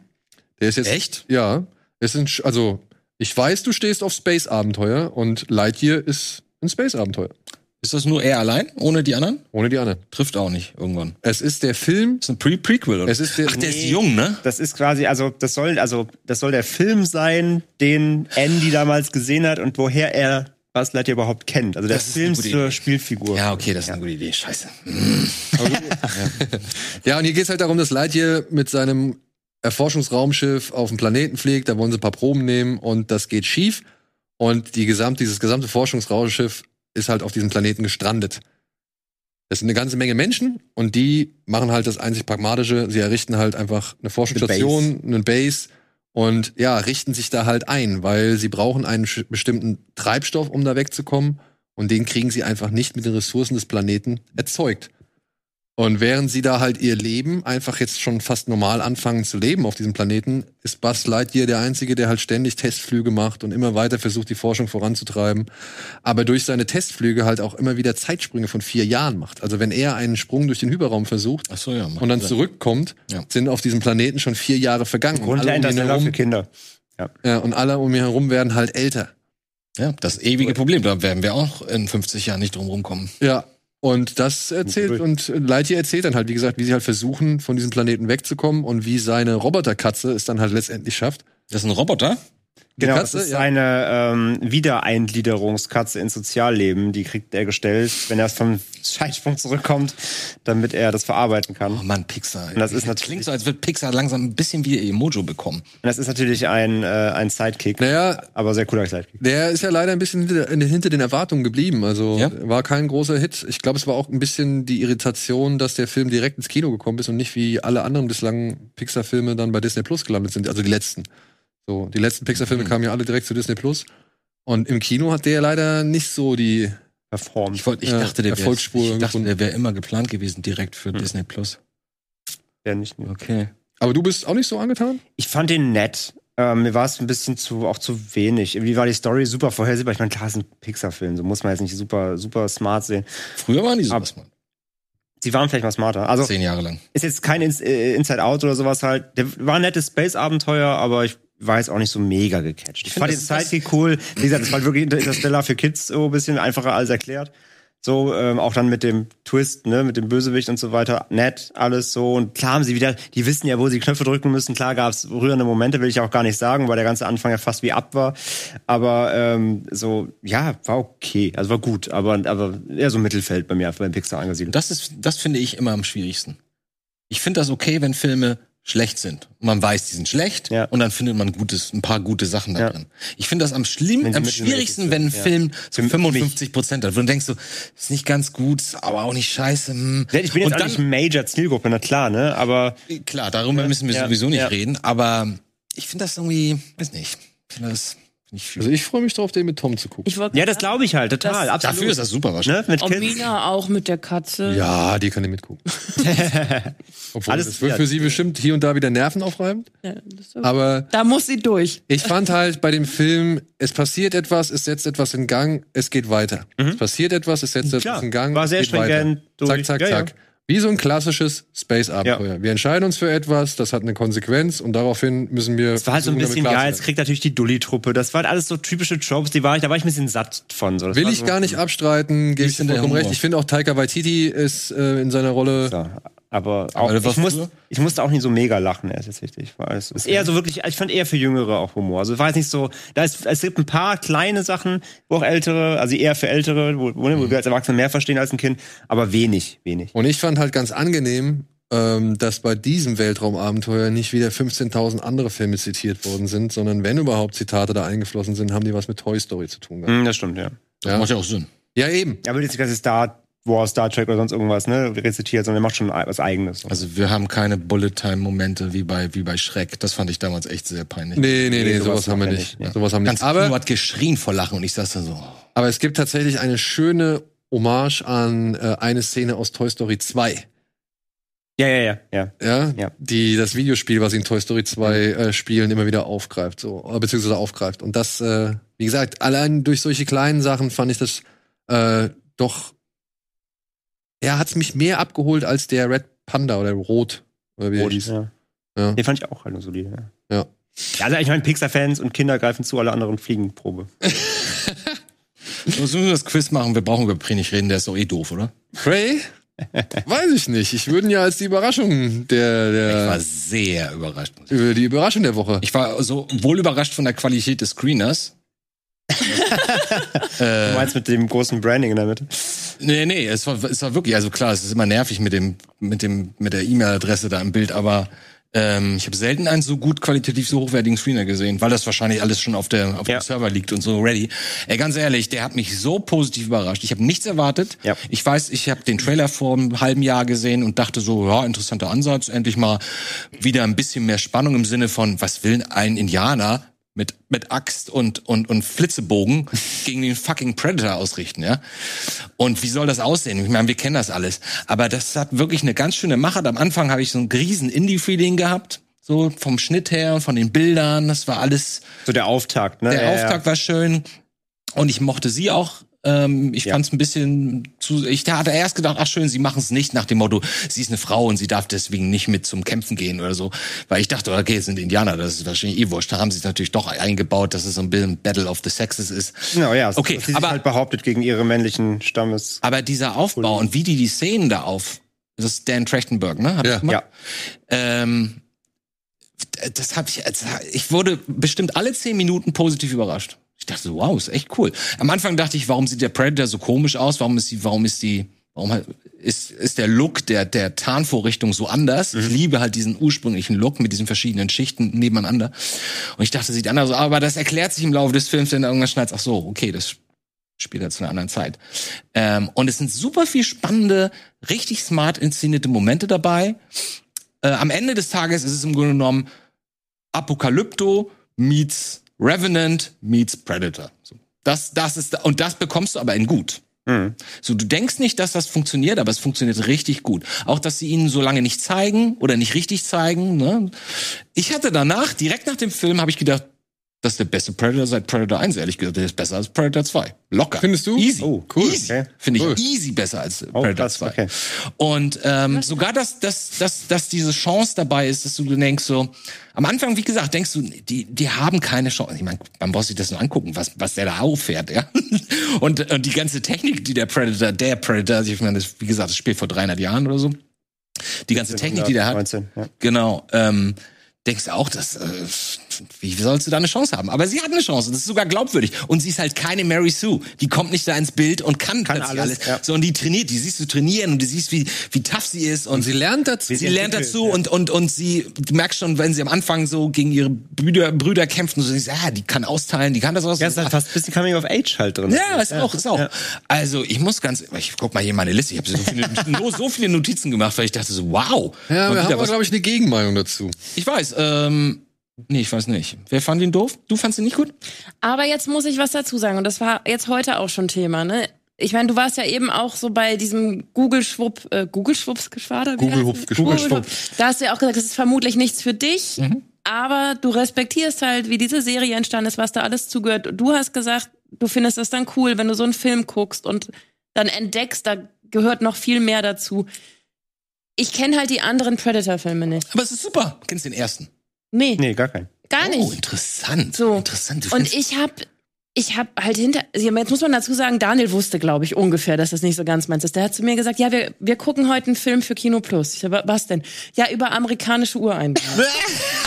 Super, Sehr gut Daniel. verpackt. Sehr gut. Sehr gut. Weil das ist so schade an dem Film, dass du den nicht promoten kannst, als, Was beziehungsweise, dass jeder weiß, was es Wir ist. gucken heute was Stellt euch vor, ihr guckt euch diesen Film an und wisst nicht, dass der Predator da fucking drin ist. Wie Ja, geil, der ist noch wer. ja, aber ich sag ja in- jetzt in der nicht, Promo, oh aber dann, ne, die wollen natürlich. endlich ist da der. Predator. Ich kenne den Predator ja, also nicht in dem Sinne, dass ich die Filme gesehen habe. Und für mich, ich habe das überhaupt nicht, es hat für mich keinen Sinn ergeben. Interessant, ich nicht. War dir nicht klar, das ist irgendein Alien und der Ja, jagt Menschen. natürlich, aber warum? Was ist Aus ja, fun? just for fun. Nee, und das ist, das ist, Das ist ein eine Sache, Punkt, die den ich dem Film wirklich Die ankreiden muss muss. man, die muss man ansprechen. Ich weiß nicht, ob ich ihn ankreide, aber Ja, man ihn ansprechen. Der Film setzt halt wirklich voraus, du weißt, was ein Predator ist. Das stimmt. Und aber Er- das Ich möchte hätte nicht gedacht, dass man das er, nicht er, er, versteht. er, doch, doch, weil er erklärt dir nämlich nicht, warum Predator jagen. Das machen sie ja schon aus einem Grund, nämlich dieses Trophäenjagen. Ja, das erklären die sich doch untereinander. Die kennen den doch von früher, oder nicht? Waren das nicht die Brüder, die wissen, dass das da. Ja, das erklären sie, aber im, im ersten Predator gibt's ja die Szene, wo sie in diesem Graben hocken und die, ähm, die, die, die, die, die, ähm, wie heißt die nochmal? Maria Conchita Alonso. Ja, Anna heißt sie, glaube ich. Ja. Ne? Äh, erklärt ja so, ne? Das ist jeden Sommer, dann verschwinden hier die Köpfe unserer Männer und so weiter. Ich dachte, Da sowas hätten sie in dem Film auch gehabt. nicht so konkret. Aha. Also ich finde, Prey erklärt dir als Nichtkenner der ganzen, des ganzen Franchises, äh, erklärt dir nicht wirklich, warum Predator jagen. Das stimmt. Das macht der Film nicht. Da setzt er so ein bisschen voraus, dass du es weißt. Und wenn du halt Okay. so reingehst, Disney Plus, Prey, was ist das? Du weißt nichts davon, das verstehst du nicht ganz. Das habe ich auch direkt gemerkt. Ja, und also die, sie fängt dann ja an zu erklären, weil er, also er jagt ja nur Sachen, von denen er sich bedroht fühlt. Und Nee, die Ja, Herausforderung. genau, die eine so- er eine Herausforderung. Challenge. genau, also wenn da, wenn da ein Wolf und ein Hase ist, dann jagt er den Wolf und nicht den Hase. er, genau. er sucht eine Challenge, ja. Ja, wobei, ob der Wolf Und ich hatte so, ich weiß nicht, ich weiß noch nicht, dazu mal mehr, ob ja. er da erst Menschen getroffen hat. Ja. Ja? Ich glaube- Das ist die Idee. Das wollte das ich- ist, das dass er das erste gerade- Mal, oh, eine neue grad darauf- Herausforderung. Das wollte ich gerade darauf sagen. Weil erst hat er den Wolf Es gibt ja die Schlange, den Hasen, den Wolf, den Bär. Das fand ich mich smart an dem Film. Das, das fand ich smart an dem Film. Ähm, der Predator hier war noch nie auf der Erde. Und du lernst quasi zusammen, also du siehst, wie der Predator lernt, was ist die Erde? Was ist hier Flora und Fauna? Mhm. Was bedroht mich denn hier? Kann mich hier so eine Schlange? Was ist das? Ich kill das erstmal. Gut, war nicht schwer, heißt, ich kann weiter größer werden. Das heißt, du lernst so mit dem Predator, wie die Erde funktioniert. Und das fand ich im Kontext zu diesem ganzen Native American Thema und wie die auch eben versuchen, sich die Natur äh, her- zu Herz Und sie werden ja so auch weiter. bedroht von genau. den Siedlern. Ne? Oder halt hier mit dem, wo diesen Berglöwen erst jagen und so weiter. Und das umzulegen auf einen Predator, der quasi auf die Erde kommt, die Erde nicht kennt und dann rausfinden muss, was ist denn hier eigentlich mein, mein, mein stärkstes Wesen, gegen was ich kämpfen kann, dann auf den Menschen trifft, das fand ich sehr clever. Und das Hat fand ich der Grund offensichtlich niemand quasi, verstanden. Weil ich nicht Ja. weiß, warum ist er auf die Erde gekommen? Was ist die Geschichte? Predator, also Predators grasen einfach Planeten ab, gucken, wo ist eine Bedrohung, gegen die ich kämpfen kann und wo ich mich behaupten kann. Dann reiße ich dir in die Wirbelsäule raus, das ist meine Trophäe, die jage ich mir an die Wand. Ist im Grunde genau, ist wie wenn Menschen Wale jagen und sich daraus was Geiles schnitzen. Ja, oder Oder und- Elfenbein, und, äh, und, mal, oder so. und sowas hat mir dann halt einfach gefehlt. Genau. So eine, und das so erklärt eine, der Film nicht so So richtig. eine Allegorie, dass Ja. ich was zum Nachdenken hinterher kriege. Ich habe zu Daniel gesagt, es regt mich auf, dass ich mir jetzt diese Brutalität angeguckt habe. So brutal, weil er wurde alle weggeschnitten. Und- Fand ich auch ein bisschen schade. Ja. Oh, das ist schon der härteste der Reihe. Aber es hat, äh, es hat Optisch, nichts in mir nur, ausgelöst. Aber ey, ich glaube auch, dass Lightyear keinen Spaß macht, wenn man nicht Toy Story kennt. Und dann war das halt jetzt einfach meine, mein Fehler, dass ich halt die anderen Sachen Ja, vorher. das kann sein, aber ich hätte das nicht gedacht. Ich hätte nicht, ich hätte gedacht, der funktioniert, ohne dass man die ganzen anderen, vor allem die ganzen letzten drei, vier, fünf Ne, du kennst halt die Reihe nicht und es ist halt generell nicht dein Genre. Ich glaube, wenn man generell Ja, offen glaube, für Sci-Fi, Horror, Das wollte ich gerade sagen. aber du Blut guckst auch ist- sowas. Du guckst auch Horrorfilme, oder nicht? Nee. Gar keine? Du guckst gar keine Horrorfilme? Andi, Wenn ich Andi, mal- da musst du aber mal uns, Das wusste ich da musst du mal, ich dachte, wir sind immer, wir da, musst du gleich. mal in unseren Podcast reinhören, wo ich Silke eine Stunde interviewt dazu hab zum Thema, warum magst du eigentlich keine Horrorfilme? Ah, das Demons. wusste ich nicht. Das wusste ich nicht. Wovor hast du Angst? Und Ja, also genau, hast wir haben eine Reihe, die heißt, wofür gruselst du dich eigentlich? Und da hat Silke eine Stunde erklärt, warum sie Horrorfilme hasst. Ähm, ich sag nur, äh, Gossiker. ähm, genau, also nee, Silke hasst Horrorfilme. Aber das ist der Punkt. Wenn man, das, ich, wenn man Ja, das das- nicht wenn man generell sich nicht das- das mag. sind zwei, Ne, genau. nee, zwei unangenehme Punkte da. Wenn man sich das gerne anguckt, dann ist es einem vermutlich auch egal. Dann braucht man nicht immer diese Erklärung dahinter, so warum das jetzt passiert. Irgendwie. Aber was kannst du denn Positives an diesem Film noch Ich mochte sie. Also muss ich auch sagen, das, was du auch gesagt hast, dass sie halt nicht, also weil, weil wenn sie jetzt, sie kriegt ja nicht mal den Löwen erlegt und wenn sie dann halt erfolgreich mit dem Predator gewesen wäre, hätte ich auch so ein bisschen gesagt, ach, also das, wer soll das denn jetzt glauben? Aber dass sie halt im Training gezeigt wird, dass sie halt am Ende, also wie sie es dann halt schafft, weil sie halt eben nur die Mittel zur Verfügung hat, die sie zur Verfügung hat, was sie sich dann überlegt. Deshalb, weiß ich nicht, habt ihr vermutlich alle, drei dann kommen sehen, ich halt nicht. Nö, also nö, nö, nee. nö, nö. Also ist auch vielleicht nicht ganz logisch, hundertprozentig am Ende, aber ich fand das auch cool. Dass die Leute dann dieses Vertrauen haben, dass das auch klappen wird. Sowas, also wäre wär ich jetzt Ja, aber sie, ne? Aber das war die große Herausforderung, das war das, Ja, das, das war ihre Challenge. der große Reiz, das war Sie hatte, auch- sie hatte nur quasi, die hatte nur diese Möglichkeit, weil sie wusste, dass sie anders nicht klarkommt und hat funktioniert. Ja. Ich würde gerne eine Sache dazu noch erwähnen, was mir sehr auch positiv aufgefallen ist. Also ich habe ja sehr viel, aber ähm, ich habe dreimal gedacht, so, oh, jetzt kommt eine Hommage. Da gibt's drei, vier Mal Momente, die sind eins zu eins wie im ersten Predator zum Beispiel. Sie kommt aus dem Wasser, sie ist gerade irgendwo runter, irgendeine Schlucht ins Wasser gefallen, keine Ahnung. Kämpft sich dann ans, ans Land und kommt von vorne gefilmt an den, an den Strandsand quasi an, am Rand. Und ich sage, jetzt kommt, jetzt machen sie natürlich das, jetzt kommt irgendwie von oben die Klinge und dann steht er auf einmal über ihr wie im Original. Weil in jedem anderen Pseudo- oder Soft-Reboot haben sie genau sowas halt gemacht und das hat uns immer genervt. Hier kam das dreimal, dass du denkst, ah, jetzt kommt das Ja, und dann macht kam es nicht. Hm. Und ich dachte, oh, das ist so angenehm. Generell der Fanservice hält sich eigentlich in Grenzen, Fast bis überhaupt auf keinen. einen, bis Ich meine, auf einen der- Spruch. Ich meine, der sieht ja, ich meine, der, ich gebe dem nur einen schlimmen Haken. Das Design, wenn er die Maske aufnimmt, ist total daneben. Oh, fand ich Echt? Ich Hat euch find den- gefallen? Ja. Mit den Augen hier oben und so? Das haben, das haben wir auch im Podcast schon besprochen. Ich finde halt geil, dass der mal, dass der mal anders aussieht. Weil Prädatoren, das haben mein- wir schon in Teil 2 auch gesehen, die, die sehen ja alle gleich aus. Ist- Die haben ist- unterschiedliche Optiken. Ich weiß. Und dass der so mal ein bisschen einfach entrückter aussah, weil die haben ja wahrscheinlich in ihrer Rasse auch Unterrassen und sowas.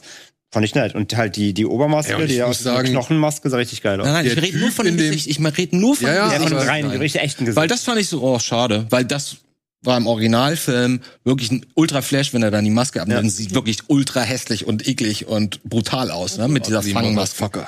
Ja, und du hast halt gemerkt, dass sie hier nicht die geilsten Prosthetics hatten wahrscheinlich auch. Und Aber hatten auch nicht Geld für, sie hatten auch kein Geld für CGI. Ja, auch ganz klar. CGI-Effekte Ja, ja, ja. sind nicht die besten, muss man klar sagen. Ähm, aber es waren wieder Tom Woodruff Jr. und der andere am Start, um halt das Mhm. Gesicht äh, mit zu modellieren. gestalten und äh, zu bearbeiten und zu steuern. Ja, okay. Und ich muss sagen, ich finde die diese ganze Präsenz, diese ganze Figur, finde ich den wirklich besten Predator seit dem ersten Teil. Ja, danke. Also, ich mochte den auch im zweiten Teil, aber der hat mir vom, vom Design her nie so ganz gefallen. Der hatte immer so eine große Kopfplatte, irgendwie, die war so riesengroß im Vergleich zum ersten.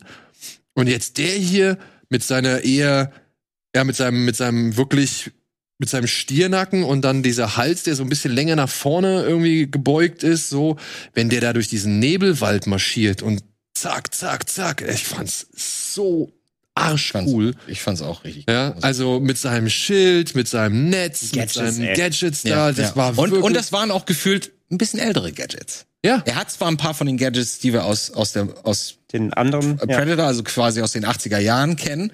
Das sollte ja ungefähr da spielen dann auch, denke ich, ne? Predator. Ähm, ich weiß nicht, was ich sagen will. Nee, genau, aber die, die wirken auch noch so ein bisschen rustikaler hier, ne? ein bisschen, ja. Genau, und trotzdem waren die Ideen auch cool. Dieses, dieses Ding, was sich so aufklappt. Ja. Ähm, was er dann auch verschieden einsetzen kann, nicht nur zum Abwehren. diese das, Fußminen. das hat, da, andere Filme hätten einfach nur gesagt, er hat übrigens einen geilen Gag. Irgendwer macht was und er macht so und da klappt irgendwas auf und der ist tot. In diesem Fall erzählen sie, ey, der hat auch ein Schutzschild, wehrt sich damit ab, die erste Hälfte des Films und plötzlich in der zweiten Hälfte fängt er das an, als Waffe einzusetzen. So. Denkst du, ah, das ist alles so gut durchdacht. Ist alles so schön durchdacht. Ich freue mich, dass ihr euch darüber freut. ja, ja, ja. Aber das ist ja. Ist Nee, aber ist ja Und- wirklich und spannend. ich Ich meine, vielleicht gibt es ja wirklich viele draußen, die doch sagen, ey, ich habe vielleicht noch nur den ersten Mal gesehen oder gar keinen oder weiß ich immer.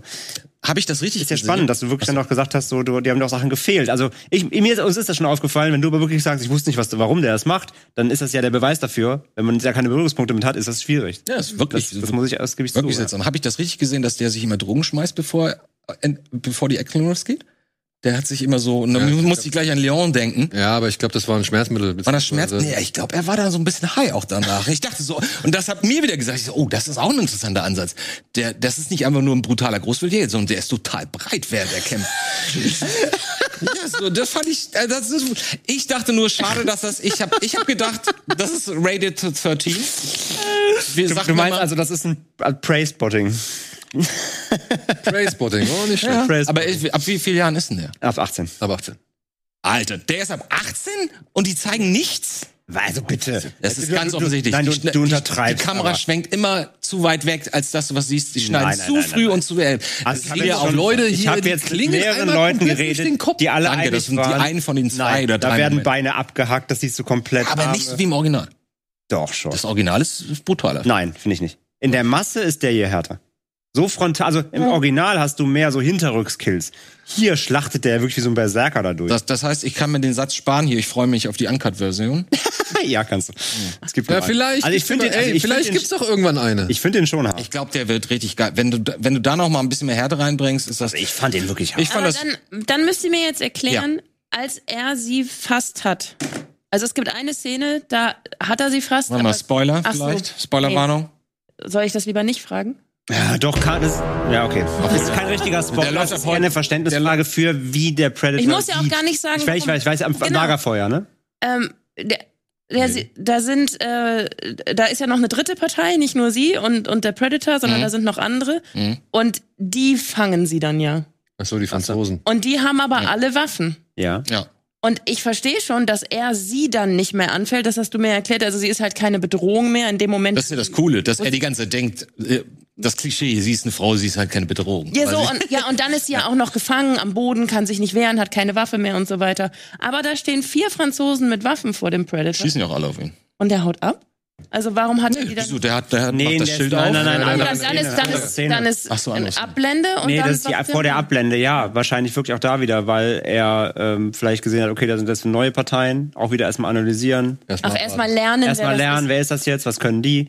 Ich glaube so. so. Also, Guck mal, das finde ich gut. Das habe ich nur beim Gucken nicht Ja, wie gesagt, fand ich, ich fand es auch so ein bisschen, ne, okay, die kommt einfach weg, ohne dass der Predator eingreift, Ja. aber das ist dann wieder genau dieses Learning-Ding. Aber ich sie, machen, erklärt. aber sie machen auch deswegen so viele gute, also wie gesagt, dieser Film lebt von, von, vom Auge für Details, finde ich. Für kleine, viele kleine gute Ideen. Gar nicht mal, die Story an sich, das Konzept der Pitch ist auch cool. Aber wie gesagt, als ich damals den Trailer gesehen habe, dachte ich, oh, mal gucken, mal gucken, was das wird. Ich kann mir das nicht so gut vorstellen. Ähm, aber da sind so viele kleine Momente. Ach, fuck, was wollte ich, welchen Moment wollte ich gerade sagen? Bin Ich dachte nämlich, du meinst das äh, quasi wo mit dem einem Lagerfeuer, wo er sie nicht sieht. Ich dachte, das jetzt Nee, das habe ich verstanden. Okay.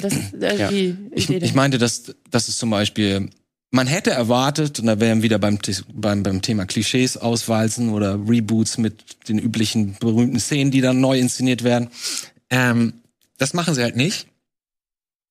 Und stattdessen hast du zum Beispiel, die Indianer sitzen irgendwo und lauern und man vermutet, dass der Predator irgendwo im Wald ist und dann hörst du halt diese ganzen, diese ganzen Sounds, die man in- und auswendig kennt von seinen Gerätschaften, von seinen Gadgets, aber die sind ganz leise irgendwo im Wald. Und du weißt, Alter, fuck, er macht gerade die Laserkanone an. Aber die wissen es nicht, ne? Dann Ja. kommen die, ey, und das ist auch cool, dann, wie die Laser seinen Kopf treffen und sie sieht den Laser und drückt den, ihren Freund, ihren Bruder oder Freund, Ja, weil nicht, sie auch gelernt hat. weil sie auch ne? gelernt hat und, das? und er ja. schiebt den Kopf so weg und in dem kommt diese drei, diese Rohre, die dann aus seinem, aus seiner Waffe angeflogen kommen. Fand ich auch vor. geil, Oh, dass, das es- dass, es auch nicht das Lasergeschoss war, was aus dem ersten kennen, sondern dass es eben hier ist dieses äh, was physisches. was physisches, ne? ja. ja. ja. So, apropos, Sie wissen es nicht. Ach so, Gute ja, Überleitung. da müssen wir Ja, hin. wir haben ein kleines Quiz vorbereitet. Ich habe auch keine Ahnung, ich kenne die Frage Darfst nicht. vor allem jetzt hier auch nicht gucken. ne? Ich äh, spekuliere, Freundchen. beziehungsweise ich schlunze hier nicht rein. So, Aber Silke, von wem kommen denn diese Fragen eigentlich? Die Fragen. hast, äh, hat sie sich ich ausgedacht. ich, ich habe mich mal, weißt du, ich hat sich ein bisschen eingearbeitet in die Expertin, Materie. Okay. Und, ne? Wollt mal ähm, gucken, ob ihr es Man muss ja weiterbilden. Und wir, wenn wir die Antwort wissen, müssen klatschen. Für euch da draußen, ja? Nicht erschrecken. Wie viel Zeit zum Nachdenken nach dem Klatschen haben wir? Nee, du, nee, nee, nee, null. Null. Oh, ja, dann, dann kann ich, dann mache ich hier ganz gemütlich den hier. Ja, mach Du die klatscht nur, wenn du es weißt. Ja. Ich weiß es, aber ich kann es meistens nicht aussprechen. Das nennt man auf der Zunge liegt. Ja, ja. Du fragst ja, wie, wird der guckst du Name einfach in deine? Notizen, vielleicht steht es irgendwo Pass auf, derjenige, der zuerst geklatscht hat, wenn er falsch geantwortet hat, habt ihr die Möglichkeit ja auch nochmal zu zu, kaun zu kontern. Ja. Wir fangen einfach mal an. Genau. Genau. Wir gucken erstmal. Das kann nur total chaotisch werden. Ja, auf Jetzt geht's. sowieso. Guck mal. Und ich möchte den Druck ein bisschen erhöhen. Ich habe in diesen Zettel schon mal reingeluschert. Die erste Frage könnte sogar ich beantworten. Ich sag's nur. ich sag's nur. Vervollständige das Filmzitat. Wenn es blutet.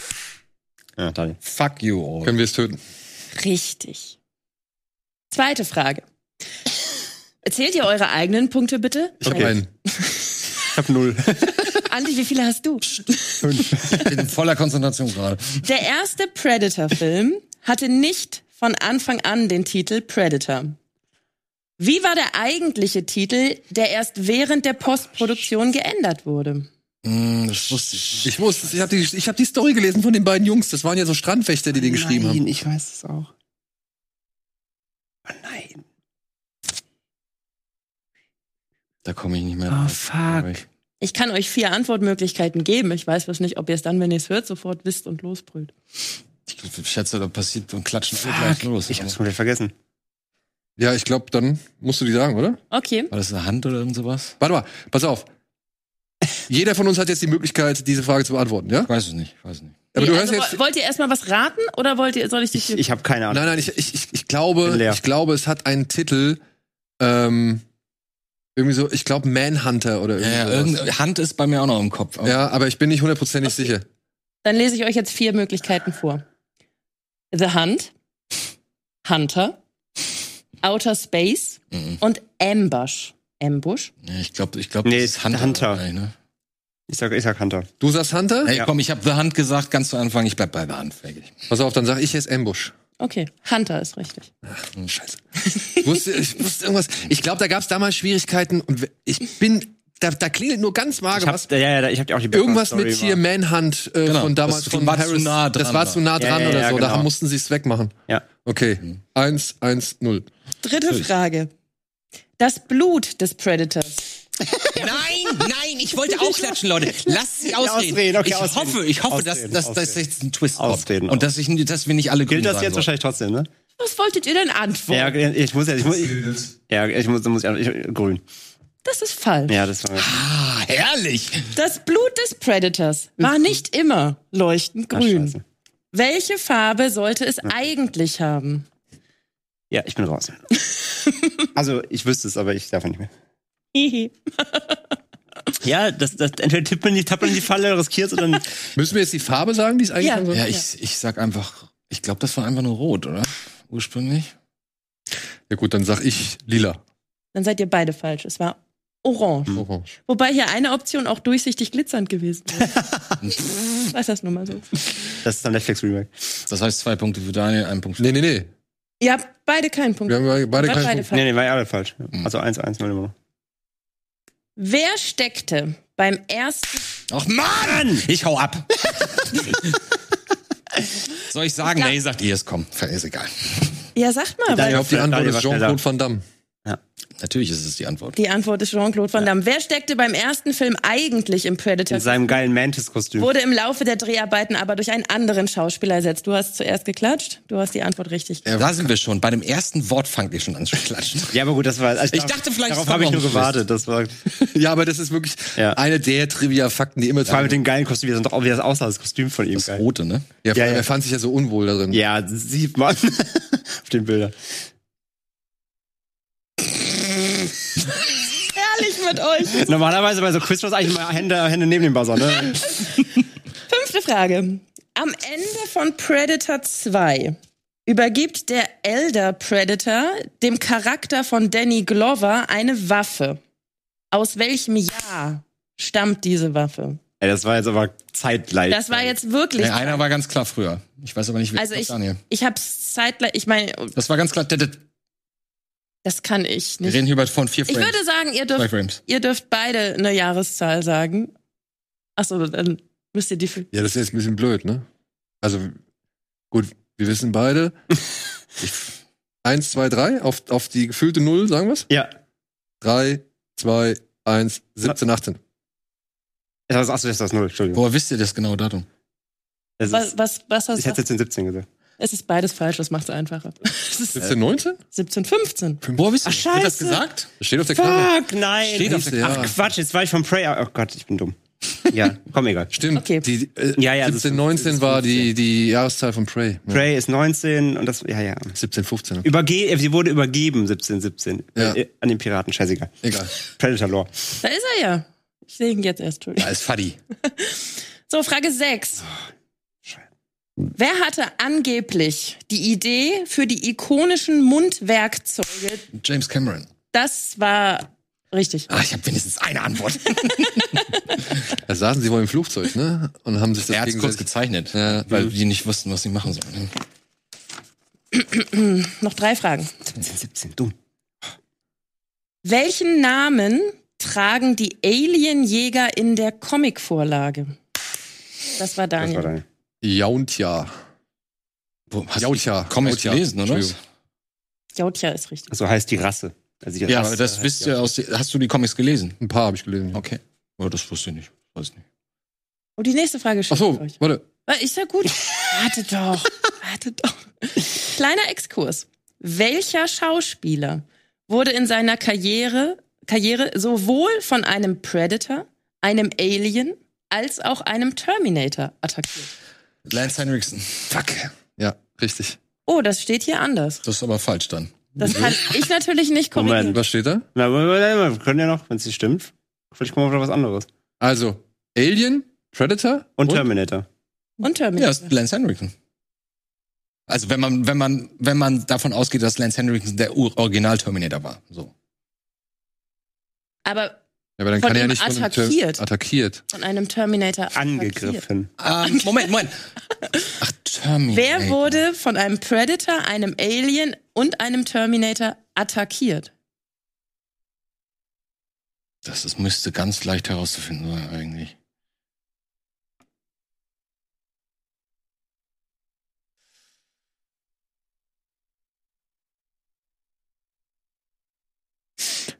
Fuck, nicht. Michael Bean? Oh, du bist gemein. Ich glaube, das Der stimmt. steht hier als Auswahlmöglichkeit, aber es ist nicht die richtige Antwort. Nee. Mhm. Alter, was? Das hätte ich Okay. jetzt gedacht, ehrlich gesagt. Stimmt. Ähm, Aber ey, wer ist denn noch? Ich überlege die ganze Zeit, wie ich. Ja, man müsste jetzt, ich, da bräuchte man die ganzen Grütze für Teile aus den letzten Jahren noch im Kopf, aber die habe ich alle nicht mehr im Kopf. ja, wo war denn, wer war denn da noch mit dabei? Lance Henriksen war doch, Dann weiß ich es nicht. war doch in dem, Okay, in dem, wer- in wer dem steht denn- Antarktis-Film war er doch. Also, du weißt es auch Ja, das ist nicht. gut, es war aber auch VP. Ich weiß nicht, ob der zählt halt zu Lore dann, aber. Also zur Auswahl stehen der Michael Bean, den du genannt hast, da habe ich jetzt aber schon ausgeplaudert, dass der falsch ist. Bill Pullman, Gary Busey, Busey? Busey und Bill Paxton. Dann war es Bill Paxton. aber wo ist der denn bei, bei, bei Predator? Ach, der ist bei The Predator, ne? Oder? Nee, gar nicht wahr. Nein, Quatsch. Ich habe keine, ich es wirklich. Das ist wahrscheinlich in einem dieser Filme, die in diesem kleinen äh, okay, wer ist amerikanischen es? Städtchen. Das ist Bill Paxton, ja. Will Paxton? Wo war der? Ach, na klar, in Teil 2. Och mein Gott. Ist ein Kopf da? Ist ein Kopf? Cop? klar, da ist er der Kopf. Ah, oh fuck. Oh, da ist er doch der, der die, die große Schnauze die ganze Zeit hat. Der, genau, der, der, der, der Blöd, Ah, Mist, ey. Okay, ah. aber wir haben alle keinen Punkt. Alle keinen Punkt. Hexen. Wo stehen, wir, wo stehen wir gerade? 2, 1, 1? Nee, ich glaube, ich hab 3. 3. 3, 1, 1. Hex habe ich gesehen. Nee, du hast zwei. Hex, du hast James Cameron und äh, noch den anderen gesagt. Du hast James Cameron gesagt und. Achso, ja, äh, klar, du hast, du hast zwei, oder? Nee, nee, gar nicht wahr, das war gerade falsch. Nee, nee, alles gut, das war falsch, das war. Len Henry. Er hat Len Henderson gesagt, das war falsch. Okay. Ja, okay. Dann. Gibt's noch eine? Ja, letzte. Nenne die drei Regeln, nach denen ein Predator lebt und jagt. Wo steht das geschrieben? Im Predator-Handbuch. Es ist unten im, im, im Flieger. unten. äh, ja, okay, also, ich kann, also grob ja, aber Raten könnte ich das jetzt aber klar wissen. Das Fangen diese Gesetze mit du an? Du musst dies jenes machen? Du Nee, sollst sie, nicht. Nee, ich kann ja spoilern, sie fangen mit Töte an. Für die alles. Töte. Hatte alles, Punkt. Nee, nee, nee. Ähm, Das sind drei Gesetze, drei okay, Regeln. Ah. Das Äh, weiß ich nicht. das stand, glaube ich, auf dem Plakat vom allerersten. Sicher? Ja, ich meine schon. Also zumindest eine deutsche Übersetzung. Also ich weiß es so äh, vom Prinzip, aber ich weiß jetzt nicht, ob ich es genau so Richtig. rezitieren kann. Ja, aber dann sag mal, was ist es denn vom Prinzip? Ja, dann mache ich einfach wahrscheinlich irgendwie töte, töte wie ehrenvoll oder respektvoll oder sowas oder auf Augenhöhe. Oder stell dich, oder stell dich halt im Kampf direkt und nicht irgendwie hinterrücks oder sowas. Weiß ja auch Quatsch, macht er im ersten. Macht er doch, er tötet einfach alles. Ja, stimmt. Nee, ich habe keine Ahnung, ich weiß. Dann Ich kann es es nicht rezitieren. Töte keine unbewaffneten Personen. Mhm. Töte keine schwangeren Frauen. Mhm. Töte keine Kinder. Okay, wo kommt das her? Von diesem Zettel, der mir in die Hand gedrückt wurde, als ich das Studio betreten Haben wir eine, Au- haben wir eine Fallback-Frage?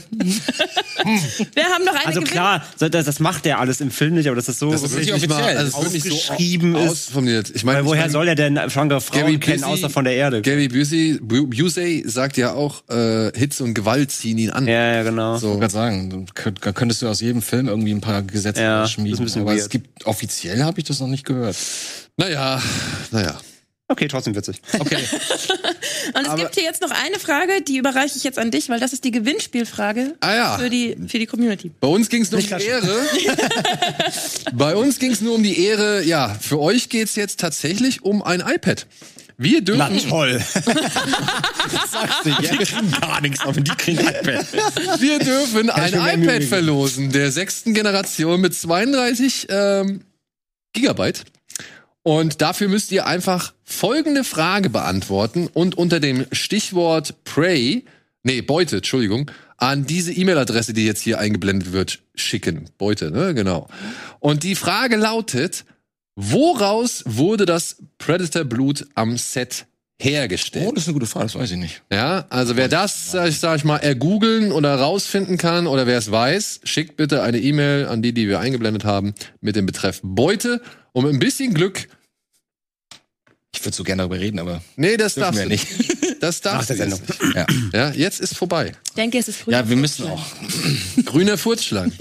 Könnte eine Antwort sein. Wer weiß, ob sie zum Schreibt eine E-Mail. Preis für. Ich hab gehört, man Der kann grüne. Fuß. Ich glaube, Angehörige sind vom Gewinn, vom Dings von der Teilnahme ausgeschlossen oder so, ne? Mann. Hallo, hier ist Nix Silke, als Ärger hier ist mit Silke Schreckert. Ich, äh, aber nicht, nicht, nicht, verwandt, bin nicht verwandt und verschwägert. Ich denke, es ist grüner Furzschlag. So. Dr. Silke Schreck. Und äh, nur ganz schnell, damit wir das nicht außer Acht lassen, beziehungsweise ich will die Grafik nicht einblenden, aber wenn es Alvin jetzt macht, äh, kann ich auch nichts dafür. Aber nur einmal kurz, Soll er jetzt oder soll er nicht? nur einmal kurz. Wir haben noch ein paar Mediatheken. Regie. Bevor ich jetzt uns verabschiede, nur einmal kurz in den Mediatheken könnt ihr euch diese kleine Auswahl anschauen, die wir euch zusammengestellt Oh, haben. Styx. Mal unter anderem Flüchtlingsdrama, das jetzt gerade zu Liberami ganz gut passt. Von dem haben wir auch äh, bei Liberami bei der Besprechung mit Adolfo erzählt. Vendetta ist auch geil, ne? Vendetta heißt eigentlich Aftermath. Im Original Arnold Schwarzenegger versucht, sich an einem Mann zu rächen, der dafür verantwortlich war, dass zwei Flugzeuge ineinander ge- gekracht sind. Und in diesem Flugzeug saß seine gesamte Familie. Okay. Deswegen, das ist so ein bisschen Rache-Drama, wo Schwarzenegger mal wieder versucht hat, ein bisschen zu schauspielern, was aber nicht so ganz gut aufgeht. Dann haben wir noch Clean von äh, Oliver Assayas, der hier Personal Shopper gemacht hat und ähm, Demon Lover zum Beispiel äh, ist jetzt bei Arte über eine die Witwe eines Rockstars versucht jetzt, sag ich mal, ihr Leben wieder auf die Reihe zu kriegen. Und dann gibt's noch den großen Klassiker, einer, der die fünf, äh, fünf die, die Big Five gewonnen hat. Einer flog übers Klugsnest mit Jack Nicholson als jemand, der vorgibt, psychisch krank zu sein, um sich halt in Irrenanstalt ein, einsperren zu lassen, anstatt in den Knast zu gehen. Hervorragend, die, wie sich herausgestellt hat. Ja, und dort äh, führt er dann einen Kleinkrieg mit eben der Sch Oberschwesterin. Die, gerade, die ist gerade gestorben. Und ich muss sagen, die ist so gut in diesem Film, dass ich die bis heute Hasse. ich hasse diese Person. Wenn die irgendeine Rolle spielt, ich hasse sie. Weil die so bösartig in Ja. einer Flug über das Kuckucksnest ist. Und Kuckucksnest hat die merkwürdigste Musik, glaube ich, in einem Film. Ja, diese Segenmusik. Ne? Aber dieser, dieser, dieser Indianer, da wären wir wieder bei den Ureinwohnern. Geiles diese, diese Mel- Melodie mit den Trommeln am Ende, wenn er dann, äh, sag ich mal, über diese Wiese läuft. So geil. Und es ist echt cool. Es ist wirklich echt cooler Film. Jetzt bei Arte erhältlich. Also Unbedingt angucken, wenn man den nicht kennt. Ja. Gut. Damit wären wir am Ende. Ja. Ja, Ja? ist dem so? Keine Horrorfilme mehr. Keine Horrorfilme mehr. Nochmal ein Film über amerikanische Ureinwohner, Schatz. Ja. Demnächst. Gucken wir, der mit dem Wolf tanzt. Prey 2. Ja, Prey 2 kann gern kommen. Kann gern kommen. Und bis dahin äh, habt ihr vielleicht Spaß mit Prey 1 oder mit dem einen oder anderen Film, den wir hier vorgestellt haben. Ich danke dir, Andi. Danke, André. Danke, Silke. Danke dir. Danke euch da draußen fürs Zuschauen und bis zum nächsten Mal. Macht's gut. Tschüss.